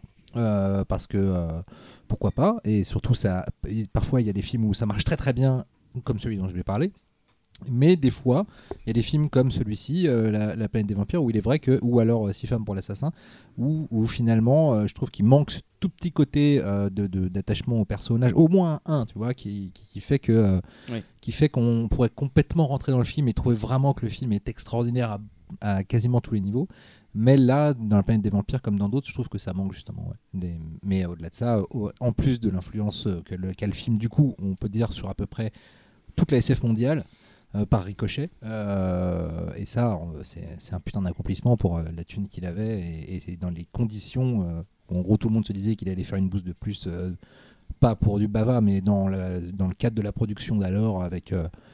des, trucs vendus sous différents titres dans, dans les quatre coins du globe et le mec pense ça quoi donc il était très fort Et d'ailleurs, euh, petite parenthèse, c'est ton grand copain, euh, Nicolas qui a sorti euh, le- le- la copie pour la restaurer. Oh, Il a mis son nom par-dessus, mais c'est pas lui qui est l'origine de Oui, ça, enfin hein. bon, c'est c'est en tout cas. C'est l'Arabia en France, La c'est les publicité, autres gens. Il a juste mis son nom dessus. hein. C'est pas lui qui a fait. Euh, l'édition l'Arabia est sublime Ouais, mais c'est Donc il y a un remaster hein. 4K que- du film euh, récent, donc ça veut pas dire que le film est disponible en 4K, mais qu'il a été remasterisé en 4K. Et donc, sorti en salle en France. voilà, en et donc on a un Blu-ray, euh, on a, il est ressorti en salle euh, il y a un an à peu Mm. près, peut-être un peu plus. Ah, moi je l'avais revu à ce moment-là en fait. Ouais. Enfin, je l'avais vu d'ailleurs, je l'avais jamais vu avant. Et donc on a le Blu-ray qui est sorti il y a Mm. peut-être euh, un peu moins d'un an, qui est plutôt Et- très beau. Et je voulais dire un Voilà. seul truc sur le film, parce que moi j'ai pas grand chose à dire sur le film, j'aime bien, mais je n'ai pas envie d'en parler plus. Mais par rapport au DVD, euh, pendant très longtemps, l'édition française euh, Studio Canal euh, de Cinéma de Quartier était euh, ultra collector parce qu'en fait il y avait des problèmes de droit. D'ailleurs, ça tombe un peu sur le côté, euh, je pense, tourner avec très peu de sous. Je pense que les producteurs c'était un peu des trucs bizarres. Et pendant très longtemps, c'était une, une- une édition qui était d'ailleurs euh, inédite, enfin très très rare à trouver. Il avait été retiré de la vente. Moi je l'avais, j'étais content. Mhm. Et je sais pas si vous vous souvenez, quand on avait fait le spécial euh, cinéma de genre en salle avec Monsieur Chiche qui était venu ici parler, mais il avait annoncé que tiens, l'édition Artus, ils n'avaient pas les droits, lui il avait les droits, c'était un, un truc assez rigolo, parce qu'en fait c'est vraiment un film qui a des gros soucis de droits. Donc là maintenant je pense que ça a dû être clearé parce que le film est sorti euh, après partout. Pendant très longtemps c'était un film un peu compliqué à voir en vidéo en tout cas. quoi. Mais cela dit, moi je suis contente de l'avoir vu en salle parce qu'effectivement le film est quand même un peu exigeant, on va dire. Et, euh, et c'est c'est bien d'être baigné dans le truc parce qu'il y a une expérience visuelle quand même qui est hyper intéressante et, et stimulante.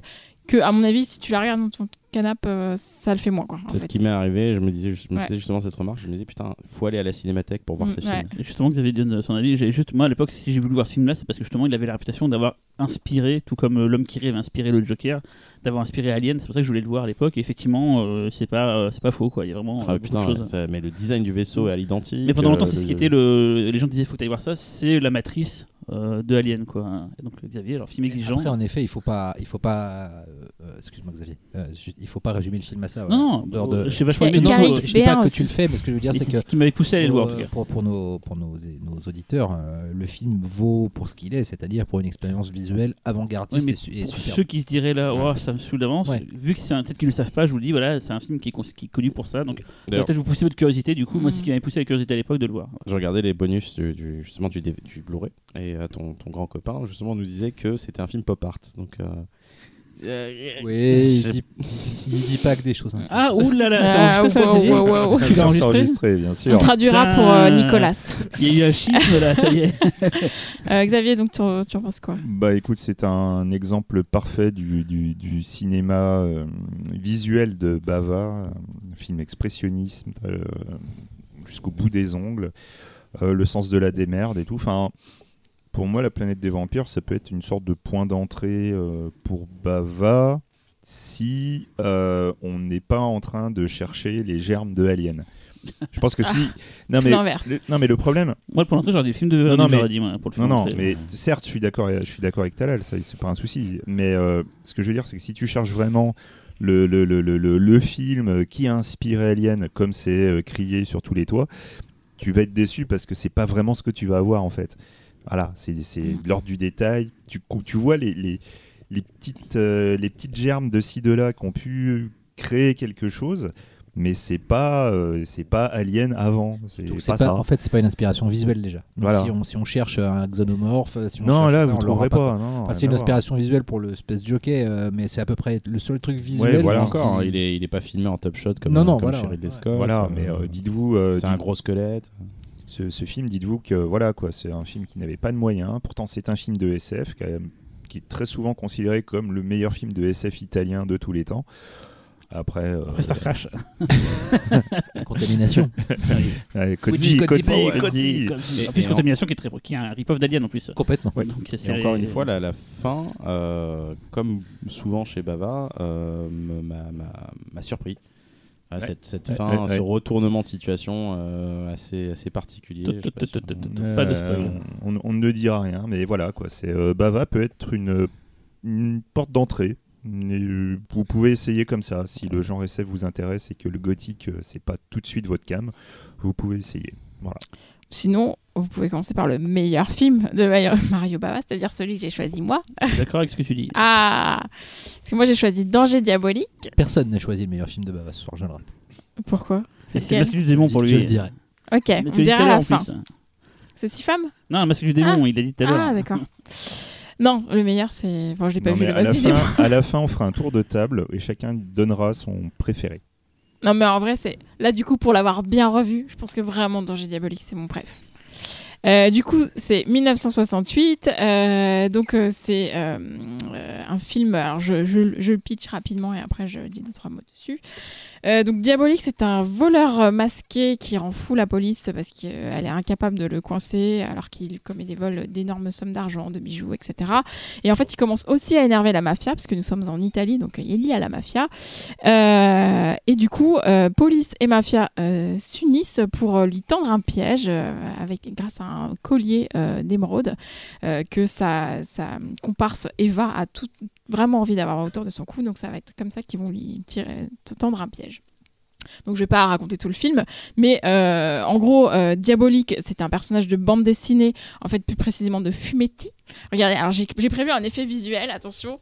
Hey, j'en ai Je vous Ah. confirme, Ah. elle, a, elle a du Donc diabolique après je me suis dit, bon, on est euh, en les podcast, donc personne ne le verra. Péter, péter. En italien, que j'ai acheté à Milan, donc euh, voilà. Pourquoi c'est écrit diabolique donc justement, c'est euh, c'est un fumetti qui a été créé en 62 par euh, deux sœurs milanaises, Angela et Luciana Giussani. 1,70€ Sans déconner Ouais, Ça Ah, j'ai craqué là-bas. ma- Il y a des tonnes, il y a du, il y a du euh, Dylan Dog et tout, autant que tu veux. Quoi. Et euh, du coup, euh, c'était, en fait, elles ont créé ce, ce petit, cette BD suite au succès de Fantomas, de, de Rocambole, etc. Et justement, suite au succès aussi des adaptations de Fantomas au cinéma, il y a un producteur qui s'est dit, bah, on va quand même ad- adapter Diabolique au cinéma. Donc il y a une première prod qui est lancée, une copro Italie, France, Espagne en 1965, et qui a arrêté au bout d'une semaine de tournage. On ne saura jamais pourquoi, mais a priori pour des raisons d'argent. Et en fait, c'est Dino De Laurentiis qui va racheter les droits du film en 66. Et euh, il veut vraiment en faire une franchise pop euh, avec un, gentleman cambrioleur, un nouveau euh, James Bond à l'italienne, on va dire. Et il teste ce personnage en 67 dans un film à, sketch qui s'appelle The Witches. Donc si vous voyez le film, vous pourrez voir une première apparition du personnage du diabolique. Et en fait, on lui conseille de prendre Mario Bava comme réalisateur. Et en fait, c'est pas n'importe qui qui lui conseille, c'est Corrado Farina, qui est dessinateur, de BD. Donc c'est par le biais des dessinatrices de Diabolique qui va rencontrer Dino De et qui va lui conseiller. Et c'est aussi le réalisateur de Baba Yaga, dont on a parlé dans le podcast qui est passé aux Alus Collectives. Oh, tout est lié, c'est dingue. Donc du coup, il contacte euh, Bava pour réaliser. euh, sauf que euh, Dino De et Mario Bava n'ont pas exactement la même vision euh, de ce que va être Danger Diabolique. Donc euh, Dino De aimerait bien créer une franchise un peu pop, euh, voilà, Len James Bond, etc. Alors que Mario Bava aimerait bien se rapprocher de l'ambiance du fumetti qui est quand même un peu sombre et violente. Qui est très beau, hein, entre, entre- j'étais en train de le feuilleter Ouais. pendant que tu parlais, c'est vraiment beau. C'est bien Ah dessiné. c'est très beau, ouais.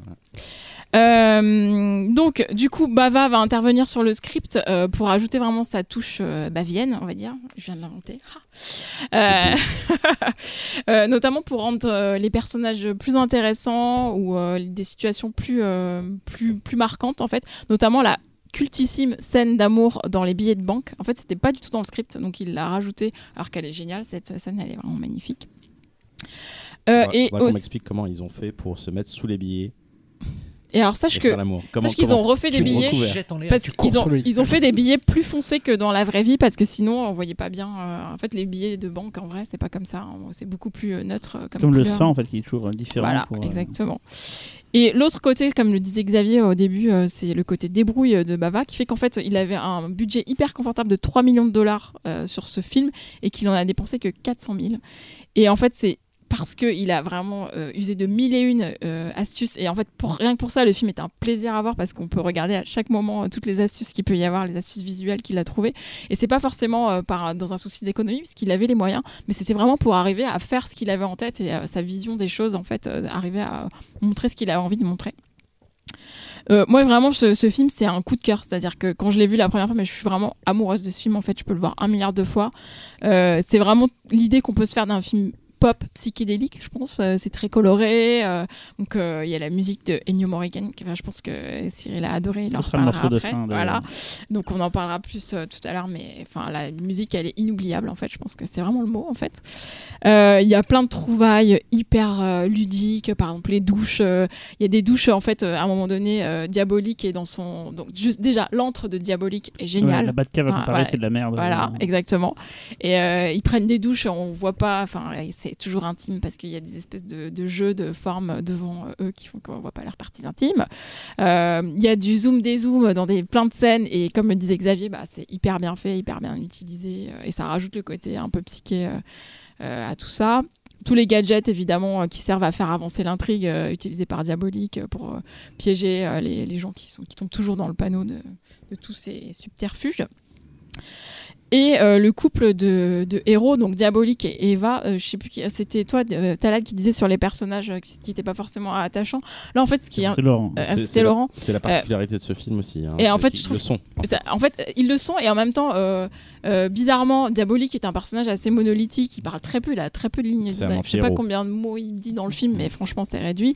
Et Eva, et en fait, il y a une vraie alchimie donc entre Marie Samel et John Philipplo euh, qui joue, euh, qui joue euh, Diabolique. Euh, et quand ils ont fait le casting, il y a eu tout de suite une alchimie. Il faut savoir que Catherine Deneuve a fait des essais pour le rôle. Il y a Alors, des photos. euh, Dans le bouquin de, de Tim Lucas, il y a des photos justement. Ouais, il y a On des voit. photos où on voit essai. Bah, je suis pas sûre qu'elle aurait été parfaite en fait parce qu'elle est trop prude finalement. Elle, a- elle est pas assez Mm. sexy et vraiment euh, Marie Samel, elle a ce truc Oui. vraiment Elle tue. ultra On, on aurait fait quoi. plaisir à Cyril, elle aurait, il aurait vu les Il aurait vu Katoche.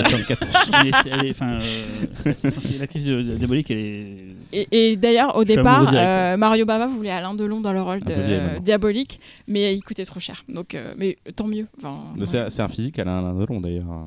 Elle oui, super en fait, il fallait hein. absolument qu'il ait les yeux très bleus parce qu'avec son Ouais. masque et son costume noir, en fait. Euh, il est vraiment très maigre, c'est ça qui est marrant, c'est qu'on limite, à travers le masque, on voit limite sa- ses os. C'est un truc qui m'a marqué os. dans le, ses os.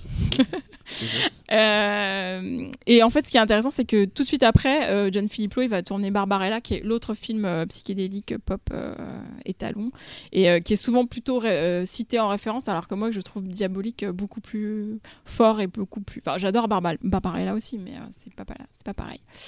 Euh, donc voilà, euh, Bava a refusé de faire une suite parce qu'en fait, euh, le travail avec De Laurentiis, c'était quand même pas la chose qu'il a préférée, parce que De Laurentiis, c'est vraiment un producteur. Donc quand bien même il y avait un gros budget et qu'il en utilisait peu, il fallait qu'il justifie chacune de ses dépenses, donc c'était assez compliqué. Et plus tard, il y aura euh, plusieurs projets avortés, euh, mais il y en a un qui aboutira, c'est une série animée pour enfants qui a été diffusée sur M6 à partir de 99. Et pendant longtemps, Christophe Gans voulait faire euh, une nouvelle adaptation avec Marc Dacascos et euh, Non, Monica. bah, bah, bah, parce, que, parce que Christophe Gans. Marc Dacascos et Monica Bellucci. Et c'est resté lettre morte, comme beaucoup de projets de Christophe Dommage. Gans. Et enfin, vraiment, ce film, il faut le voir. En fait, il est génial. Euh, enfin, vous pouvez le voir mille fois. Il y a mille choses à voir. Euh, la musique est géniale. Ça se regarde comme un clip. euh, voilà. Enfin, moi, j'adore. Qu'est-ce que vous en pensez, Xavier? Euh, Tu bah, déjà, il y a- il y, a Michel Piccoli. voilà. Ah, c'est vrai, il y a Michel Piccoli. Je l'ai pas dit. Qui Voilà. joue l'inspecteur de police. Voilà, et qui est super. Ouais. Qui est super. Euh, alors en fait, euh, C'est moi, parce dans, que j'ai picolé, j'ai pas pensé. J'ai Diabolique, en fait, euh, voilà, c'est la foire. hein. Euh, Je voulais la faire, j'attendais qu'il finisse pour la faire en fait, mais du coup, euh, c'était et euh, non, en fait, euh, Danger Diabolique, alors, moi j'aime beaucoup le film, mais. Oh, Eh ouais, ouais, je fais un coming out. Le film est, on pourrait dire, en deux parties. Il y a une première partie que je trouve sympathique, mais pour moi, c'est vraiment dans la deuxième partie où je trouve que ça défonce tout. Quoi. quand il y a la partie avec les émeraudes Ouais, qui doit. ouais. ouais. Et là, à partir de ce moment-là, je trouve que là, là ça, prend, ça prend une dimension euh, autre. quoi. Parce qu'au début, on est vraiment. euh, c'est, on est un petit peu dans du fantomas et Mhm. tout. euh, certes, un petit peu plus délirant, mais c'est- ça, je trouve que ça reste encore un peu trop, trop propre, trop, trop sage. Et dès que tu passes dans la deuxième partie, là c'est en mode euh, voilà quoi, over the top, euh, on oublie toutes les limites, on fait tout péter littéralement. Et là, là vraiment, là je, voilà, pour moi c'est l'essence même du film quoi. Donc euh, voilà, j'aime beaucoup le film. Si j'avais eu un film complet comme la deuxième partie, je crois que effectivement, je, juste je fissurerais dessus quoi, vraiment. Mais juste il y a cette première partie que je trouve un petit peu trop longue avant d'avoir le vrai délire et voilà, c'est juste ça qui, qui m'atténue le truc. C'est juste ça. J'ai l'impression que c'est une constante chez Bava aussi. Cette première partie un peu Ouais. longue qui prend Ouais. son temps et puis Souvent, la ouais. partie qui explose. Mm, mm, mm. Cyril, Ah, je voulais remercier Véronique parce que j'ai le film depuis longtemps dans ma collection. J'avais acheté le DVD américain et tout. J'ai jamais eu le temps de le voir. Et donc là, j'ai dû le voir. Et j'ai, moi, je trouve que c'est un chef-d'œuvre. hein. C'est- Ah, d'accord. Dingo. Euh, pour un mec hyper actif comme moi, c'est du bonheur parce que le film n'arrête jamais. C'est quatre films en un. C'est que ce que tu disais tout à l'heure, c'est vrai. En fait, c'est comme s'il y avait quatre James Bond. Ils ont viré les scènes chiantes où ils se parlent. ils ont rajouté ensemble les scènes d'action. Et ils ont fait euh, Danger Diabolique, tel qu'on le connaît maintenant. D'ailleurs, euh, justement, euh, en parlant de ça, euh, son film juste avant était une parodie de James Bond. ouais, c'était le- l'espion qui qui vit Et du coup là, c'est donc c'est, on l'a dit, plastiquement ça tue les décors, ils sont ils sont ouf, c'est des décors gigantesques avec plein de trouvailles pour, pour les rendre encore plus fous. Il y a des plans de caméra, la caméra se met à tourner comme dans un Mhm. cartoon. Euh, le fameux Mouah qu'on entend qui, euh, je crois qu'il vraiment sort de ce film-là. Je pense pas qu'on a entendu ça avant. euh, ce, ce, ce rire, enfin ce, ce, ce cri guttural comme ça qui qui sort du fond des voilà, mais vraiment tout. Et l'actrice, comment rappelle comment elle s'appelle? Marie Samel. Ouais, Elle est, pff, elle est, elle est, elle est dingo, quoi. magnifique. magnifique, mais vraiment. Et tout alors, est- euh, tu sais qu'elle a été défigurée dans un accident? Ah bon? Av- bien avant euh, ce tournage-là et que son visage a complètement été reconstruit. Elle a failli perdre un œil et tout, c'est Ah dingue. ouais. hein. Du coup, c'est pour ça qu'elle a quand même un Ah visage ouais. un peu statique. Tu, Ouais, mais re- c'est tu noteras. pas. Mais vraiment, c'est C'est pas vraiment. son ça- visage qu'il a regardé. Ça a été vraiment, non, mais ça a été vraiment une, une surprise. Et Vraiment, c'est l'impression de voir plusieurs films en un. Il y a plein de trouvailles tout le temps. euh. Il y a ce côté BD. D'ailleurs, euh, souvent, on dit du film que c'est une des meilleures adaptations de BD. parce que- Ah, totalement. Alors, j'ai pas lu la BD, donc je peux pas le dire. Mais en tout cas, euh. C'est vraiment hyper dynamique. euh, c'est un régal de tous les instants. Et ça montre encore une fois que Bava, euh, il est vraiment là où on l'attend pas. C'est encore un film. C'est complètement différent de tout ce qu'on a parlé jusqu'à maintenant. Et pourtant, c'est du Bava. euh. Mais la, la BD est plus, euh, plus sobre en fait. hein. Ouais. Elle est beaucoup plus, Plus sobre. euh, D'ailleurs, elle est en noir et blanc. tout, elle ouais. a jamais été en couleur. Donc, Ouais, euh, ouais. Et, et c'est Paramount qui distribue le film, donc un mid-major. Et pendant très longtemps, le film a été peu compliqué à voir parce qu'il y avait des problèmes de droit. Et même actuellement, encore, euh, moi j'ai vu une copie euh, issue de, de Paramount Channel et qui, du coup, a des intertitres en français. Il y a les, euh, tous les textes sont en français fait, et ouais. tout. euh, voilà. Ah, d'ailleurs, il y a une scène, euh, on n'a pas parlé, il y a une scène animée de portrait robot Ah oui. qui est complètement Hallucinante. géniale. Ah ouais. Ouais. D'ailleurs, J'aimerais bien savoir qui a fait le- les dessins, de- parce que c'est vraiment typiquement des dessins de, Ah, de totalement, euh. Mais ça se trouve, c'est les Je- vrais. Voilà, c'est ce que ouais. je me Ah, suis ça demandé. m'étonnerait ouais. pas. Ouais. Moi, sinon, je pense exactement la même chose que Xavier. Voilà, la première partie est un peu trop fantomas à mon goût. Euh, un peu trop, oh, on l'a pas arrêté euh, euh, avec les infos et tout. Enfin, tu vois, le côté bon. Et euh, c'est vraiment quand ça part dans le délire que le film m'emporte. euh, Et le délire euh, il est depuis ça le début, mec. Hein Eh mec, le, le- le délire, il est depuis, mec, le il est mec, depuis le début. D'ailleurs, le film commence tout de suite dans l'action, quoi. ça C'est n'arrête pas. agréable. Comme je dis, pour les hyperactifs Ouais. comme moi, c'est du bonheur, quoi. Et toi, et, et le personnage de flic de Piccoli est assez génial. En revanche. Euh, moi, j'ai trouvé le film fascinant euh, parce qu'il est toujours surprenant en fait. Et, et- mais jusqu'à sa fin en fait, parce que t'as as, un premier climax où tu dis bon, ça y est, le film est terminé. Et en fait, non, re- c'est reparti pour un tour encore. Et, et c'est tout le temps ça. Tu parles de la scène d'animation, Piccoli, euh, des scènes d'action, la scène où il grimpe, quoi. C'est Mm. juste taré, quoi. Je me dis ça, ça va faire cheap, ça va pas le faire. Comment ils vont, comment ils vont le truc? Et non, ça marche. Et c'est tout le temps ça. Et en bagnole, c'est ce- les fous du volant par moment. Il y a carrément des. Comme dans Ouais. les Bibi Ouais, le Coyote, c'est- il y a des Avec trucs, la euh, musique en plus. numéro un. ouais. Le seul regret que j'ai, j'ai un seul Ah. regret, c'est euh, de le voir euh, 10 ans après ou 15 ans après euh, Austin Powers. Voilà. Et je, je pense que Ah, Austin. Powers Ah, bah s'est oui. beaucoup inspiré de, de Ah. ce film. Notons deux très beaux hommages à Durgie Diabolique. Un euh, par Roman Coppola, qui a fait un film qui s'appelle CQ, Oui. euh, sur un jeune réalisateur qui tourne à Paris un film Super. euh, à mi-chemin entre Barbarella et, euh, et Danger Diabolique, avec notamment une, une référence à la scène des billets. Mhm. Voilà. Et un autre dans un clip des Beastie Boys, où euh, la, la scène d'ascension de la tour euh, est reprise presque telle qu'elle, euh, de façon très jolie, par un célèbre réalisateur dont je ne me rappelle plus le nom. c'est vachement bien. voilà. hein, c'est Pas Q Spike de, de Roman Coppola. Ouais, hein. CQ, c'est vachement bien. c'est vraiment ouais. et personne ne l'a vu. hein. Je crois que c'est peut-être Parce qu'il a fait plein de clips pour. euh, il a fait Ouais, Sabotage et il a fait. euh, Mais, euh, voilà. Oui, ouais, c'est moi je l'ai vu en. Ça, Je je l'ai vu au festival de Deauville. Euh, et, euh, et non, et- Et la BO, elle est complètement gueudin. Tu vois, tu mortelle. super. C'est un autre sujet. Bah, du coup, Laurent, ton film, toi?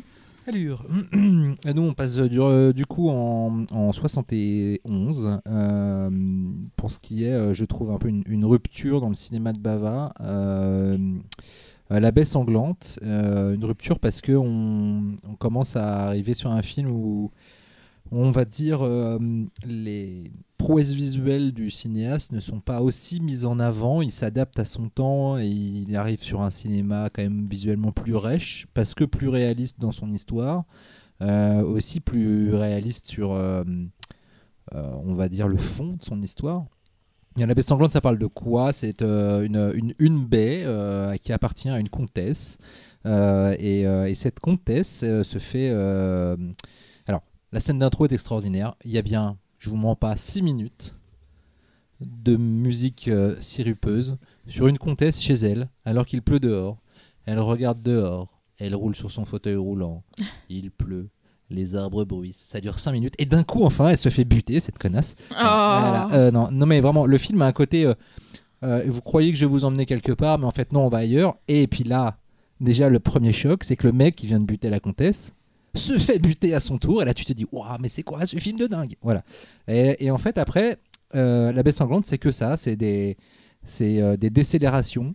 Et d'un coup, une accélération de, de, de dingue. C'est-à-dire que Bava, il va pas te mettre un meurtre de temps en temps. À un moment donné, tiens, il n'y a pas eu de meurtre depuis un quart d'heure, je vais en mettre trois d'affilée.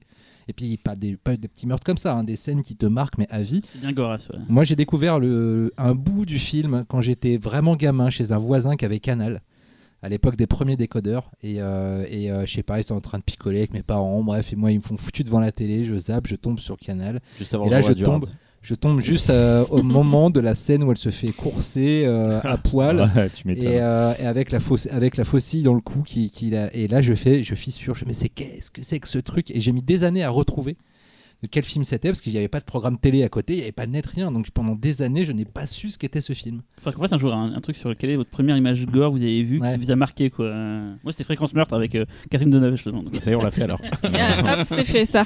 moi c'était chez les mêmes personnes c'était un film avec Telly Savalas c'était un polar où à un moment donné il y a un mec qui se fait buter au shotgun au ralenti avec une énorme germe de sang derrière lui je sais plus ce que c'était enfin, je retrouve le titre bref la baie sanglante voilà et euh, donc euh, le film parle de, donc de, de cette baie qui, euh, qui est convoitée par, euh, par plusieurs personnes Euh, Tout à l'heure, Talal se me retient de dire sanglante à chaque fois que tu dis le mot bec en fait. je te jure, il ne dit rien, mais je l'ai regardé, je sais qu'il veut dire ça à chaque fois. On a passé trop de temps ensemble, mec. Ouais.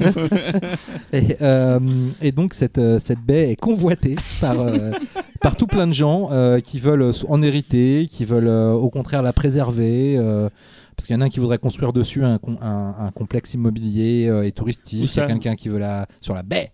Euh, Il y a quelqu'un qui veut la, qui, qui veut la, la conserver parce qu'il y a un insecte très, euh, très rare qui, qui, Qui vit dans cette qui baie vit dans cette baie. Endémique. Et, euh, et puis euh, et puis il y a d'autres personnes qui n'ont pas beaucoup d'argent euh, et qui aimeraient bien juste hériter parce qu'il y a aussi une, une affaire d'héritage familial. Bref.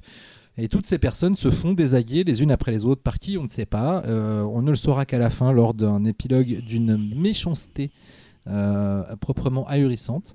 Et euh, ce dont je parlais tout à l'heure, c'est-à-dire cette, euh, façon qu'a Bava parfois, je trouve, d'être un peu au-dessus de ses personnages, euh, ou alors de ne pas vraiment être impliqué dans leur destin, ici, pour le coup, est très, adapté, puisque vraiment, tous ces personnages sont à peu près tous des gros connards, et ils méritent tous de crever dans notre souffrance si possible.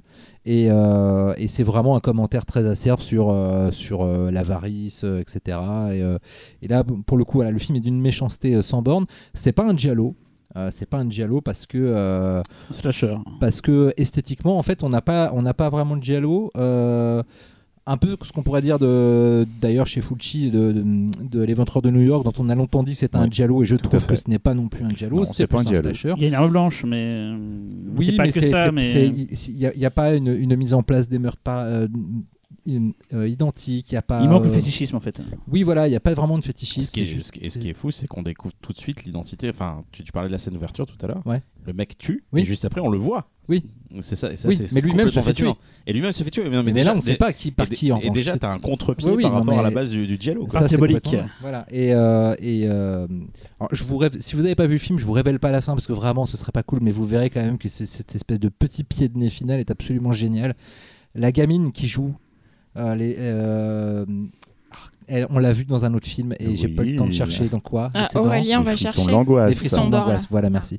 Euh, et sinon, le film m'a vachement influencé, donc le slasher déjà parce que euh, les deux premiers vendredi 13 y ont piqué des scènes, mais euh, Surtout le Ah 2, oui. le Ouais. tueur du vendredi. Voilà. euh, Ah oui, voilà. la, bah, la la plus célèbre étant le, ouais. Étant couple en train de, de- de faire l'amour et qui se fait transpercer, euh, qui se fait transpercer en faisant l'amour. Là, c'est encore plus dérangeant parce que les spasmes, euh, les spasmes de, de, de mort de la, de la fille sont des espèces de, elle bouge son corps un peu comme un serpent et en fait, hein, tu sais pas si elle prend son pied parce qu'elle elle est en train de se faire pénétrer Elle par la son lance pieu. ou par C'est le mec ou par les deux. Enfin, c'est c'est absolument génial. t'allais nous faire les bruitages. Super. Les effets spéciaux, Carlo, mimé, c'est bon. Carlo Rambaldi aux, aux effets spéciaux parce que alors il faut savoir que c'est un tout petit budget, il y avait zéro thune sur le film à tel point que déjà c'est tourné que chez chez Bava ou chez des potes.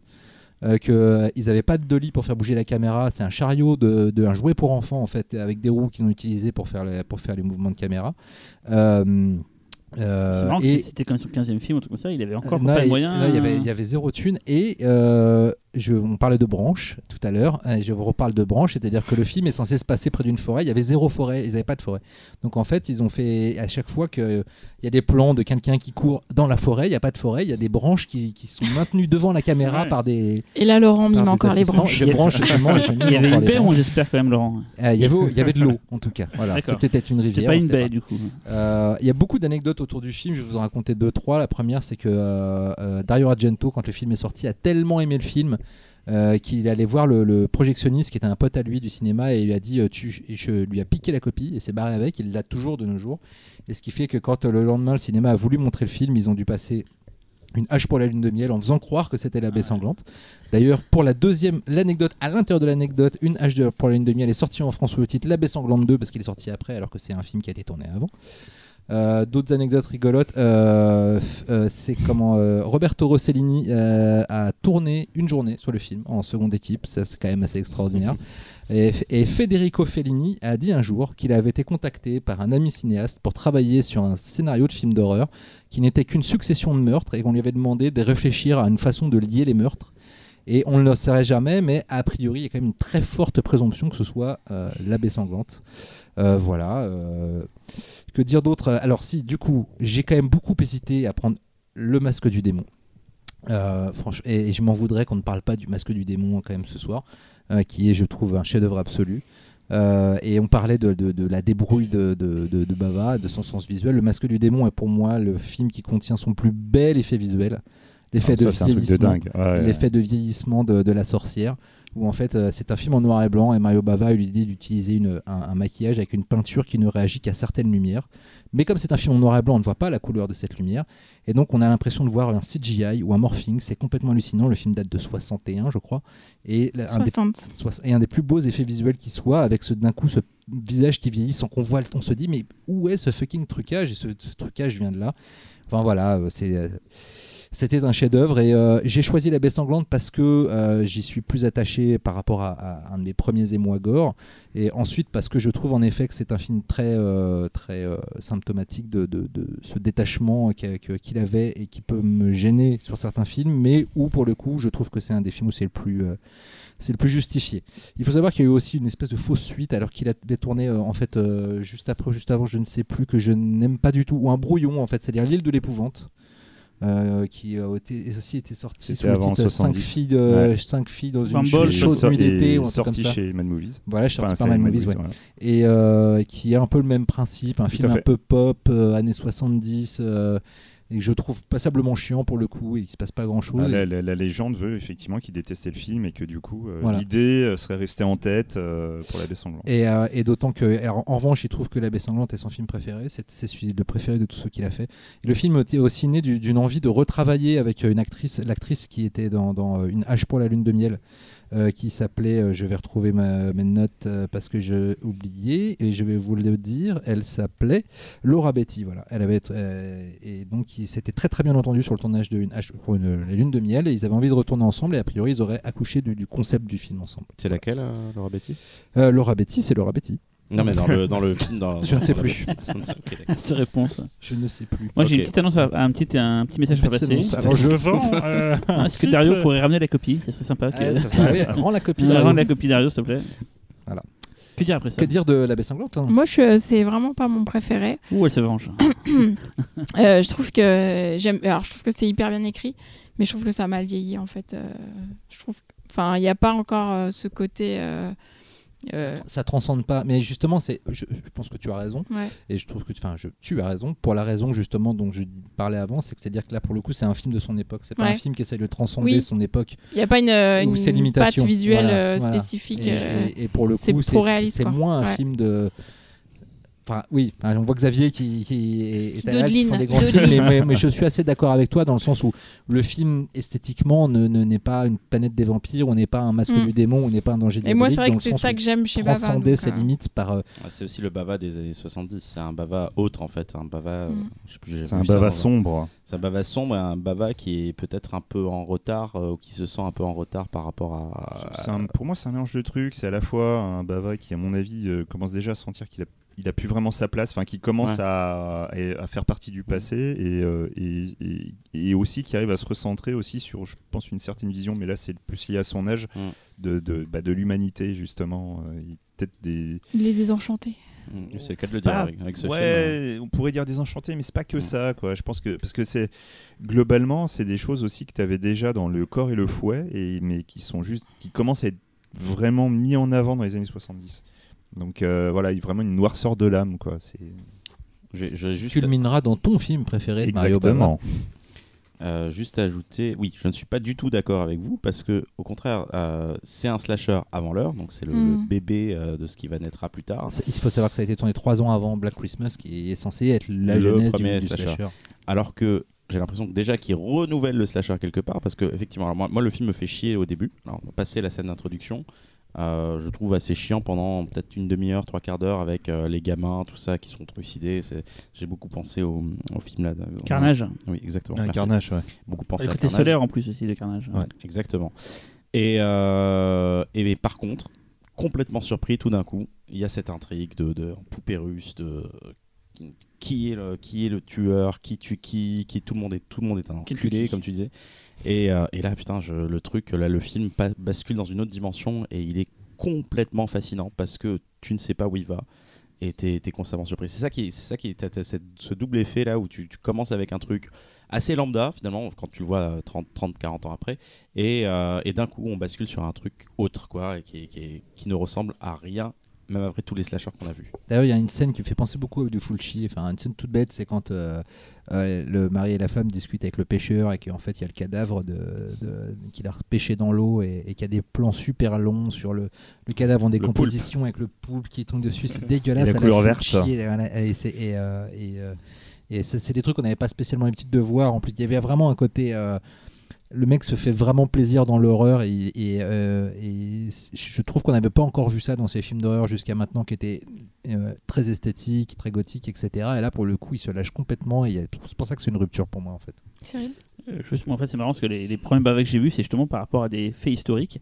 Donc, j'avais vu La planète des vampires parce que c'était, euh, soi-disant, la matrice d'Alien, et j'avais vu La baie sanglante parce que c'était considéré comme le premier slasher de l'histoire du cinéma. Et si, pour ceux qui nous écoutent, qui sont toujours pas, euh, je pense que maintenant c'est peut-être moins le cas, mais euh, toujours pas motivés à regarder du bava, euh, au moins regardez-les pour ça. C'est, c'est con de vous dire de regarder ce film-là pour ça, mais c'est toujours, un point d'accès de dire tiens, le slasher c'est un, un genre qui a proliféré, enfin qui a mis beaucoup beaucoup de films. C'est toujours intéressant de voir euh, le, niveau zéro, enfin l'élément zéro du slasher. Donc pour moi juste mon conseil, c'est si vous êtes toujours pas décidé d'avoir du baba, euh, au moins euh, regardez-le par ça et vous, allez du coup découvrir quelque chose de bien et continuer à regarder d'autres films de baba. euh. Et n'ayez pas honte parce que voilà, moi je découvre aussi euh, grâce à ce pifcast et La Baie Sanglante c'était longtemps le plus gros film de ma list ou un des plus gros en tout cas dans les. Citizen Kane, Je crois que hein. j'ai collectionné toutes les éditions avant de me décider à le voir et puis j'ai sauté sur le SC en me disant bon bah c'est il est temps de il est temps de réparer. Alors sauter euh, sur l'USC, c'est pas une expression, c'est prendre l'édition sortie chez Distribution. voilà. D'ailleurs je suis cur- curieux, tu as vu le masque du démon? Non. Ah putain Matt le gars. Mais moi, tu vas- de toute façon, on va tous aller à la cinémathèque là. Moi j'en hein. Ai, j'en ai un 5-6 câble. à voir Ouais. hein, et je vais On va aller envoyer Michel Leray ensemble, pour euh, je lui piquer quelques quelques haros. Ouais, tu vas Euh, péter un câble. plus, la ça va la, être copie copies. Arrow est très belle. À la série française, il y a des copies 35 mm, ce qui fait typi- typiquement pour la film pour l'assassin qui est décrié en vidéo parce qu'apparemment recadré. Au moins là, on pourra voir les films dans leur euh, format d'origine et tout. Donc ça, un petit bilan euh, vidéo. euh, C'est des copies l'émission. 35. euh, Quasi pour tout, à part pour les restaurations, il y a des, des films qui ressortent en mais salle. non euh, restaurés, du coup. Ouais, euh, non, c'est sûr que c'est des 35 non restaurés, parce que c'est des copies d'époque dans Mm. leur jus. Soit sur certains films qui vont sortir. Il y a, en fait, il y a- on l'a- je sais pas si on l'a dit, mais il y a un cycle euh, Bava qui sort en début juillet. Il y a quatre films de Mario Bava qui vont sortir en salle, euh, un peu comme ils ont fait avec Argento récemment. Mm. Et d'ailleurs, il y a Fulci aussi. En début d'année, là, en début de Ah cet ouais été, il y a Fulci, il y a Bava, enfin, il y a, y a de quoi faire. hein, Ça, ça euh, demande un podcast spécial Fuji ouais. où je ne m'y connais pas. Euh, Xavier? Eh ben, moi, si ça gêne personne, je me permettrais de donner mon avis et de passer sur mon film dans la foulée. Bah, c'est ce qui est prévu. parce que hum, vous allez voir. C'est bien y fait. a- il y a- oui, voilà, il y a plein de choses en fait qui vont se s'imbriquer. Donc pour revenir à la baie sanglante, euh, c'est euh, voilà, on arrive donc au début des- de la dernière décennie de Bava. Et avec la baie sanglante, euh, c'est quelque chose. euh, on arrive à un film qui montre déjà une certaine radicalité sur la, vision de l'homme. Euh, le film est quand même extrêmement méchant. Moi, personnellement, la baie sanglante, la première fois que je l'ai vu, très honnêtement, j'ai été déçu, mais je l'ai vu jeune. C'est même le, c'est le premier Bava que j'ai vu en fait. Et voilà, moi je venais pour voir un slasher. Et ce n'est pas un slasher que j'ai eu. Donc forcément, déception. C'est des années plus tard, quand je me suis décidé à, à revoir euh, l'œuvre de Bava, en, mais cette fois plus de manière, on va dire, euh, juste spectateur, mais vraiment euh, avec plus de réflexion, plus d'analyse. À la Xavier, quoi. Non, mais c'est à partir du moment où tu essaies de comprendre les clés d'une œuvre complète, c'est là que tu commences à voir les, les imbrications. Et très souvent, tu as des choses vraiment intéressantes. Et chez Bava, c'est dingue ce que tu arrives à trouver euh, comme ça. Quoi. D'ailleurs, ouais, j'ai presque l'impression que c'est son film le plus italien parce qu'en fait, tu remplaces le gore par euh, de la méchanceté et c'est une comédie. euh, Ah, totalement. c'est une comédie à la Dino en fait. Justement, et c'est là où je voulais en venir, c'est que pour moi, La baie sanglante, c'est le film le plus drôle de Bava. C'est incroyable. Le truc est, certes, Danger diabolique est drôle, mais c'est un humour plus franc du collier. C'est un humour, je, le dis vraiment sans que ce soit péjoratif. Ouais, J'attends là. plus, plus, plus populaire, tu vois, c'est quelque chose de léger, c'est quelque chose qui a envie de. Accessible. Non, qui te donne envie de rêver. Tu vois, c'est... Voilà, c'est... c'est- J'ai envie de tu rêver, veux- moi. Tu je veux être joyeux. Ce qui n'est pas le cas de. Et sauf que la baie sanglante, c'est pas C'est du le tout cauchemar. C'est de l'humour noir, de l'humour sale, de l'humour qui va un peu te gêner. Et, euh, et voilà, et en fait, toute cette, euh, toute cette vision de, de l'homme, il va arriver à la montrer dans, dans un film que je trouve en plus plus mental que d'habitude. Et qui va un petit peu augurer de, de ce que tu vas voir dans cette dernière décennie. Après, justement, la baie sanglante, il va avoir beaucoup de déconvenus. Donc, je parle en l'occurrence de La Maison de l'Exorcisme, qui est un remontage de Lisa et le Diable, ce qui a énormément peiné euh, Mario Bava. Pour l'italien, c'est normal. hein. Ouais. Ouais.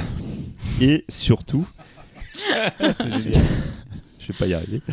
Et donc, coup sur coup, Kenny Arabiati, qui, pareil, aura subi un remontage pour pouvoir ressortir. C'était celui que tu voulais parler d'ailleurs. Mais comme c'est pas fantastique. Voilà, comme c'est pas parlé. fantastique, j'ai préféré ne pas en parler. Mais le film en souffre moins quand même. Kanye Arabiati, quel que soit son montage, il conserve, il conserve quand même une. euh, Ouais, mais en même temps, quelque force, part, quoi. on le saura jamais parce que même le montage euh, le plus euh, proche de ce que voulait Bava n'est pas le montage euh, Lamberto Final. Bava était pas censé sortir une espèce de cut ultime, euh, soi-disant. mais perfect bon, euh, edition. Oui, un truc qu'ils ont montré Voilà. à certaines personnes. C'est quoi le titre français? De celui-là de Ke- Kenny Chien enragé, non Chien enragé, ouais. Ah oui, ah, c'est le truc qui a eu un remake français il y a Rabbi pas Dog longtemps. fait partie. Tout Oui, le à mec, fait, C'est oui. ça, ouais. Avec Ouais. Emma Wilson. Ouais, ouais, ouais. Et alors, c'est bien Kenny Le remake euh, Ouais. bah, c'est mon préféré. Ok, ça Pour c'est moi, parfait. c'est euh, c'est Mais comme, pas, ultime. mais comme pas fantastique, il en a pas parlé. c'est un- Mais euh, voilà, je pouvais pas en parler parce que euh, voilà, on comme dans un podcast, on essaie, de, on essaie de- quand même de faire du fantastique, donc des fois c'est un peu la, la mort dans l'âme. Et euh, bah si quand même. Et, euh, et en fait, la baie sanglante, quand tu vas arriver, regardez la baie sanglante, vous regardez ensuite Kanye Arabiati, et vous allez vraiment voir cette noirceur qui s'empare de plus en plus de, Bava. Et en fait, suite à ces déconvenus, même si Lisa et le diable va finalement sortir dans sa version d'origine en 74, quand tu arrives en 77, les démons de la nuit, en fait, euh, Bava, il est déjà dans une semi-retraite. Il a plus vraiment l'envie de faire. Et en fait, c'est euh, c'est Lamberto Bava, son fils, qui va essayer de, de trouver un projet pour son père, pour qu'il puisse continuer à travailler, pour, bah, pour lui donner, essayer de lui donner envie. C'est marrant, on dirait le... ce qui s'est passé sur Battle Royale entre. euh, Tout à fait. euh, Kenta ça, et Kenji, ouais. Voilà. Ah ouais, c'est exactement ça. Et, euh, et en fait, sur, euh, sur ce projet, en fait, donc, la difficulté, c'est qu'en à- en 77, Bava, c'est un mec ringard. C'est un mec, bah, les gens ont plus envie de voir ses films. Parce que Argento. Argento est arrivé, il a, en- il a amené un, un vent Rock'n'roll, nouveau, quoi. plus rock'n'roll, plus méchant, plus violent, plus autre. Et, euh, et c'est ça que les gens veulent voir. Alors qu'il était vraiment profondément inspiré par la baie sanglante. euh, Totalement. Argento. Point de voler une copie. Au point de voler une copie. Oh la copie Ça veut tout dire. hein. Et euh, en fait, du coup, euh, Lamberto Va- Bava va se- va s'inspirer euh, à la fois euh, d'un- d'un- de, de plusieurs romans. Et il va aussi s'inspirer en fait de l'écriture de King, mélangé avec ce qui peut faire le succès d'Argento à cette époque-là. Et il va, il va accoucher d'un projet qu'il va proposer à son père, qui va donc amener Les démons de la nuit, connu sous le nom de Choc. Sorti avec Mad Movies aussi. Sorti avec Mad Movies, effectivement. Et bah d'ailleurs, c'est avec Mad Movies que j'avais euh, découvert Choc. En fait, je le connaissais de nom, je l'avais jamais vu et euh, ça a été un petit peu euh, étonnant. Et, et j'ai visualisé le DVD que Movies, là. Que je ne trouvais pas. Enfin, en gros, j'ai cherché Choc en vidéo, que dalle. Et euh, j'ai acheté d'occasion euh, la version, le, le- DVD Mad Movies. Voilà, qui en plus à la base, je crois que c'est Opening qu'il avait, euh, qu'il avait édité. Voilà, pas sous le titre Les démons de la nuit, mais vraiment sous le titre Choc. Mais qu'il avait mis dans les bacs ou c'était une édition exclusivement pour Mad Movies Non, non, qui À avait l'époque, Mad Movies, c'était bacs, que, hein, c'était que des trucs c'était que des exclusifs. inédits trucs Ouais, exclusifs. c'était une Ouais, exclu c'était pour le début de Mad, euh, des DVD dans Mad, c'est ça Enfin bon. Donc le synopsis. Après avoir été interné pour euh, problème psychiatrique, Dora, qui a assisté au suicide de son compagnon héroïnomane notoire, revient vivre dans leur maison. Elle est accompagnée par son nouveau mari Bruno et son jeune fils Marco, issu de son premier mariage. Bruno est absent toute la journée, occupé par son emploi de pilote de ligne. Et Dora gère seule l'éducation de son fils. Celui-ci se met à agir de manière insolite et semble pourvu de pouvoirs télékinésiques. Tous les événements étranges ont-ils un lien avec la cave, dont les murs en briques possèdent un singulier pouvoir d'attraction sur Marco? Le film euh, Choc, j'ai regardé quand même. euh, J'étais curieux de voir les critiques en fait de, ce film sur internet et euh, j'ai pas été déçu bien évidemment. C'est très tranché. Beaucoup de personnes trouvent que voilà quoi, c'est la tristesse, c'est Bava. c'est un dernier soubresaut, un petit peu triste, un petit peu gênant. Et pour d'autres, c'est une grande œuvre de Bava. Bah moi, si j'ai voulu parler de choc, c'est à la fois pour pouvoir parler de la fin de carrière de Bava, mais aussi parce que j'estime que ce film mérite véritablement d'être redoré. Quoi. Je peux pas penser que les gens euh, ne, peuvent pas voir la, qualité de ce film. Enfin, je trouve ça assez aberrant. Donc, Bava, a donc travaillé avec euh, Lamberto Bava et Dardano Sacchetti, donc qui sont tous les deux occupés du scénario. Et l'actrice principale, c'est Daria Nicolodi, à l'époque ex-femme déjà de Argento. Et, euh, euh, bah, euh, grande fan de Bava. En fait, à, la base, donc pour le cinéma d'Argento, c'est elle qui avait amené l'idée de Suspiria, qui avait travaillé sur les scénarios. Elle espérait pouvoir travailler en tant qu'actrice sur le film en ayant le rôle principal qui arrivait à Jessica Harper. Et, euh, et en fait, bah, après, voilà, quoi, toute l'expérience euh, a amené euh, bah, le divorce des deux. Quoi. Suite à ça, Ils ont quand même fait Asia Argento. ils hein, ont fait Asia Argento, peu grand ça, c'est sûr.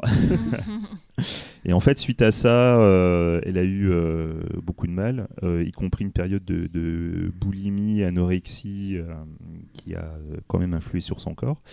Et en fait, comme Bava Argento se connaissait, bah, elle connaissait forcément Bava.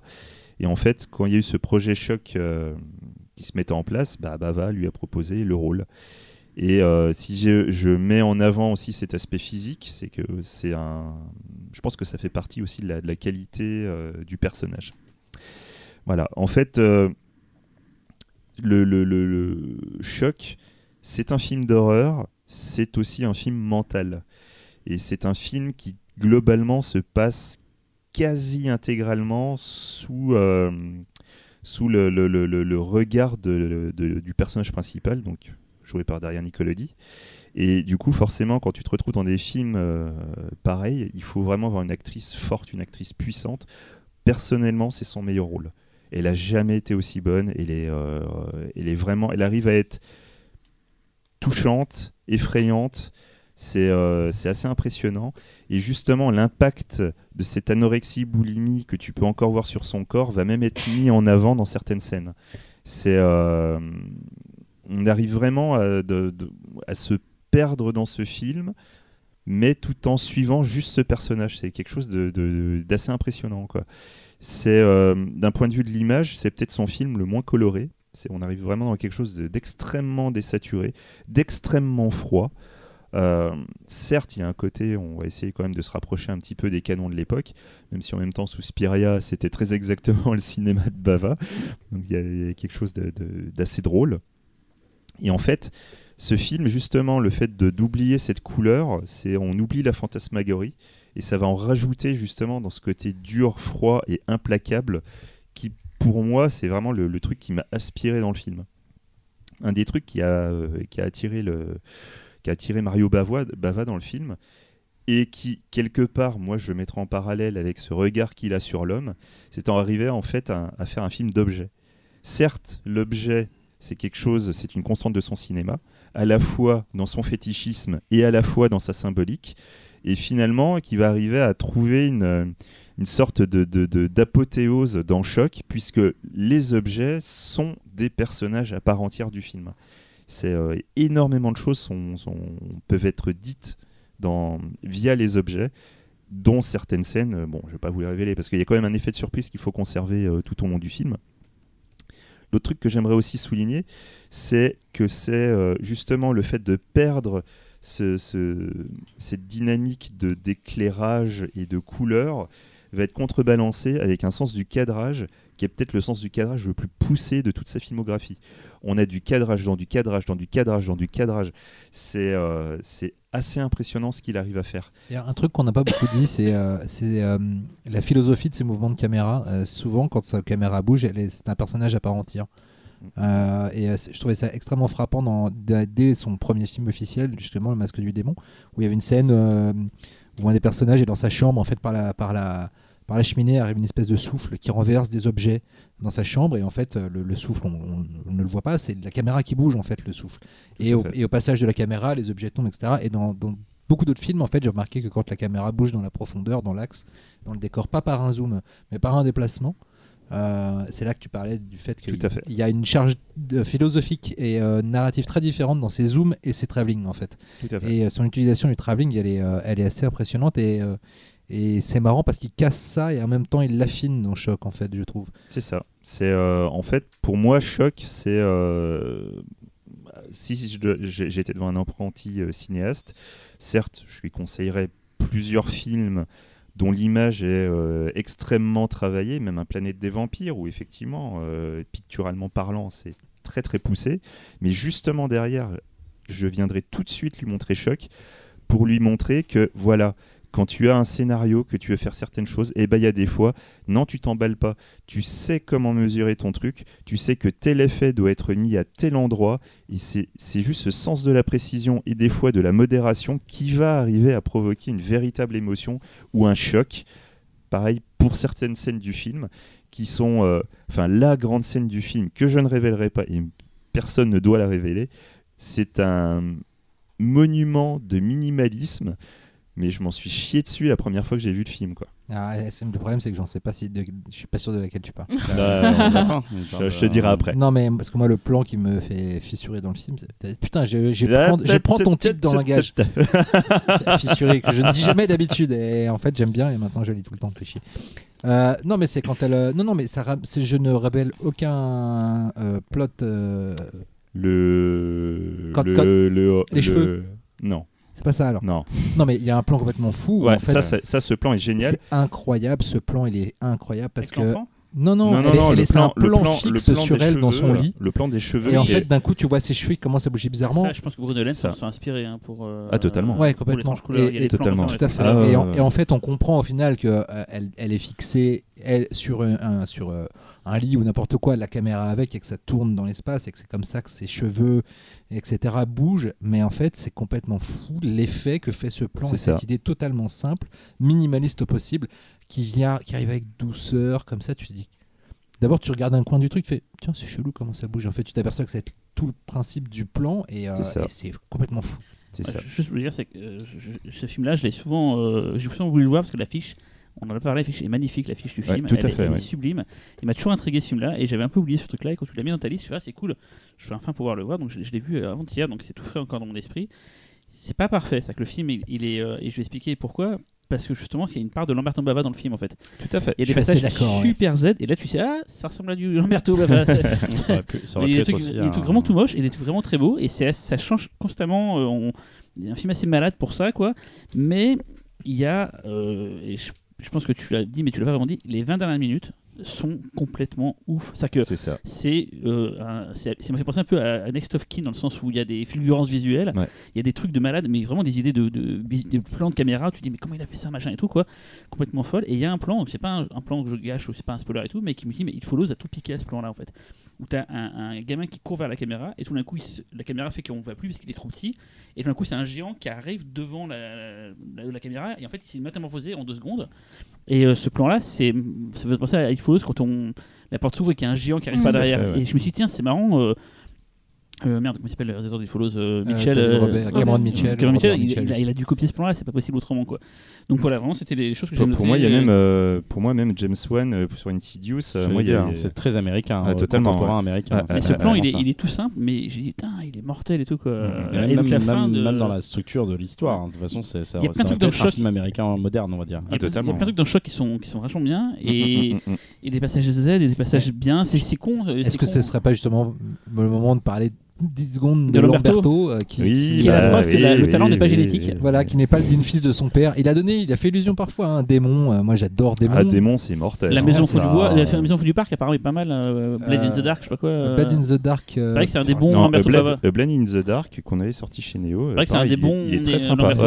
C'est un des rares bons, Mais par contre, son, son, son, son Hitcher, son pseudo Hitcher, là, son truc, comment s'appelle la proie lotos Non, non, non. Non, non, non, ça, c'est pas lui, ça. ça. C'est bien. Oui, non, comment ça s'appelle Ce truc qui se passe dans un, dans un camping-car, là, Oui, euh, c'est, quelqu'un se fait euh, enlever. Enfin, ah, putain, c'est une hum. catastrophe.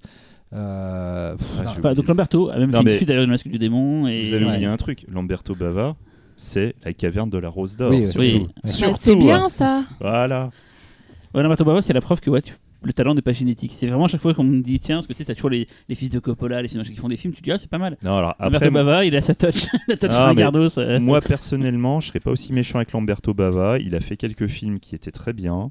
Et c'est son travail sur des, des scénarios, euh, pareil, euh, est très bon aussi. Donc il y a un moment. On fera jamais un pifcast sur Lamberto Bava, ne demandez pas. Non, on ne le non, fera on pas. fera jamais. mais Ouais. voilà, quoi. Si peut-être dans, dans 16 Sur ans, quand on aura fait tous les thèmes, euh, tous les réalisateurs de l'histoire du cinéma. euh, Et Talal sur. euh, Choc. Et toi, Véro, d'ailleurs, Euh, Alors, je disais tout à l'heure encore, c'est le- c'est- c'est- son cinéma est fascinant et de plus en plus surprenant. Et là, c'est complètement ça. Ça, c'est c'est la fin, tu dis putain, what the fuck, quoi. C'est voilà, c'est surprenant. Et, ça, ça- et puis la fin, ça n'arrête pas. hein. C'est c'est scène mortelle sur scène mortelle sur scène mortelle. Tu fais ah, d'accord, il- ah, ok, ok, Et d'accord, ok, et c'est- ok. Putain de cruel, quoi. La scène de la culotte, Ah, quoi. mais Moi, ça ouais, m'a- ouais, alors ouais. peut-être parce qu'on est au 21 e siècle et qu'aujourd'hui, c'est C'est ça- à la ça fois- passe moins, quoi. Mais- c'est c'est cruel, et puis il y a des scènes qui sont vraiment dérangeantes. La scène du lit avec le gamin. Ah, Le gamin, le gamin, on en a parlé, mais le gamin, il est flippant qui avec est en ses train dents, de avec les dents qui manquent.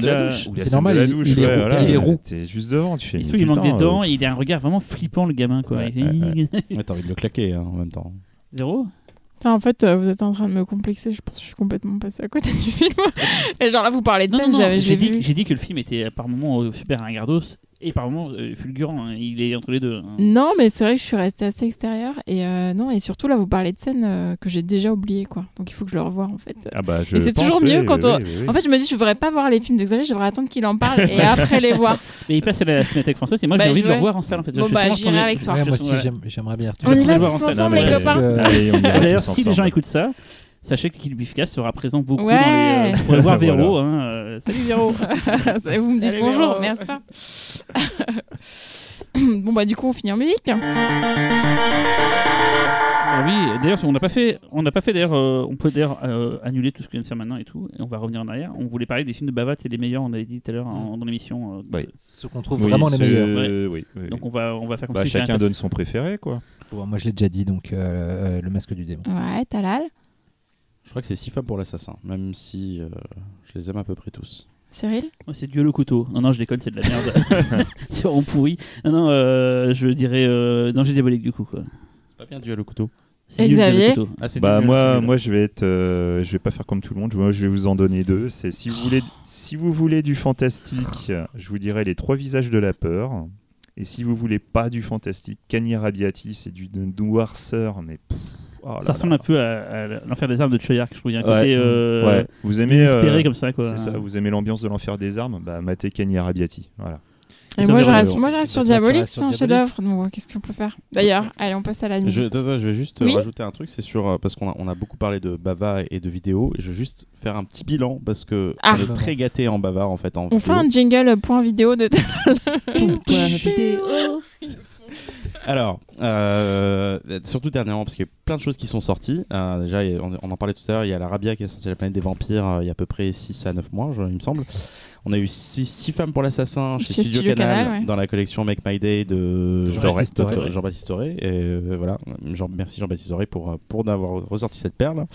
Et, euh, et chez ESC, en fait, il y a euh, trois films qui sont sortis. J'espère qu'il y en aura d'autres. Euh, on a eu Le Corps et le Fouet, La Baie Sanglante, H pour Lune de Miel. Et euh, par contre, alors tout le reste, c'est de l'import.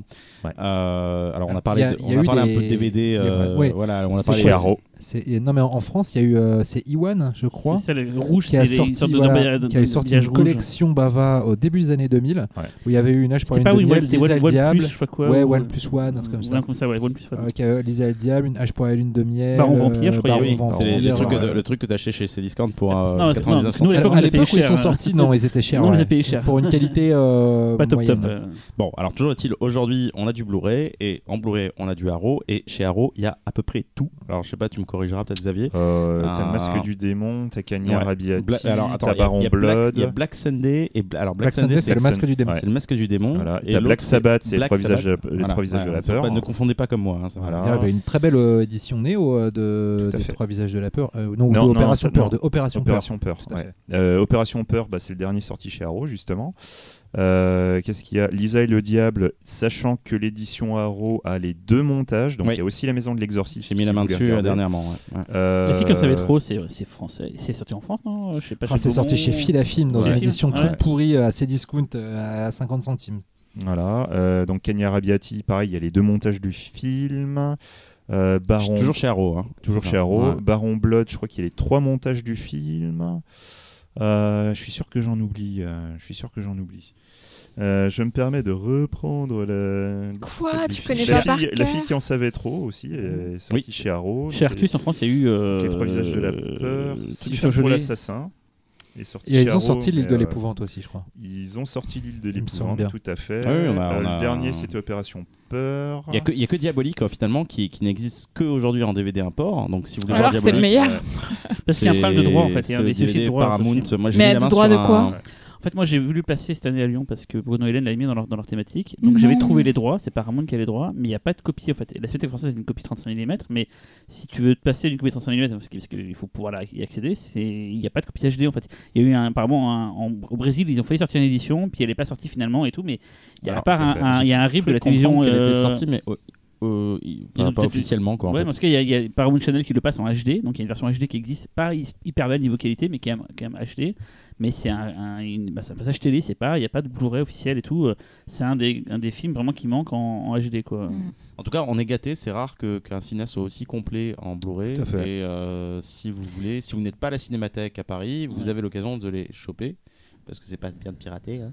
Euh, et euh, et allez-y. euh, C'est ça qui est fort cool. dans le bis, c'est qu'il y a plein d'auteurs, genre du Vivier, machin et tout, qui n'ont pas droit à autant d'éditions HD, mais comme souvent c'est des geeks qui gèrent les maisons d'édition vidéo, et ben, ils font plaisir en passant des, des films bis en fait. Donc en fait, on est souvent en train de crier genre ouais, ouais, notre cinéma il est pas apprécié, mais on a quand même souvent les plus belles éditions au monde. Enfin, genre, euh, je me suis en Hollande, j'avais dans les, t'avais les, les côtés français, les films d'auteurs français, t'avais des éditions de Renoir, Truffaut, machin et tout.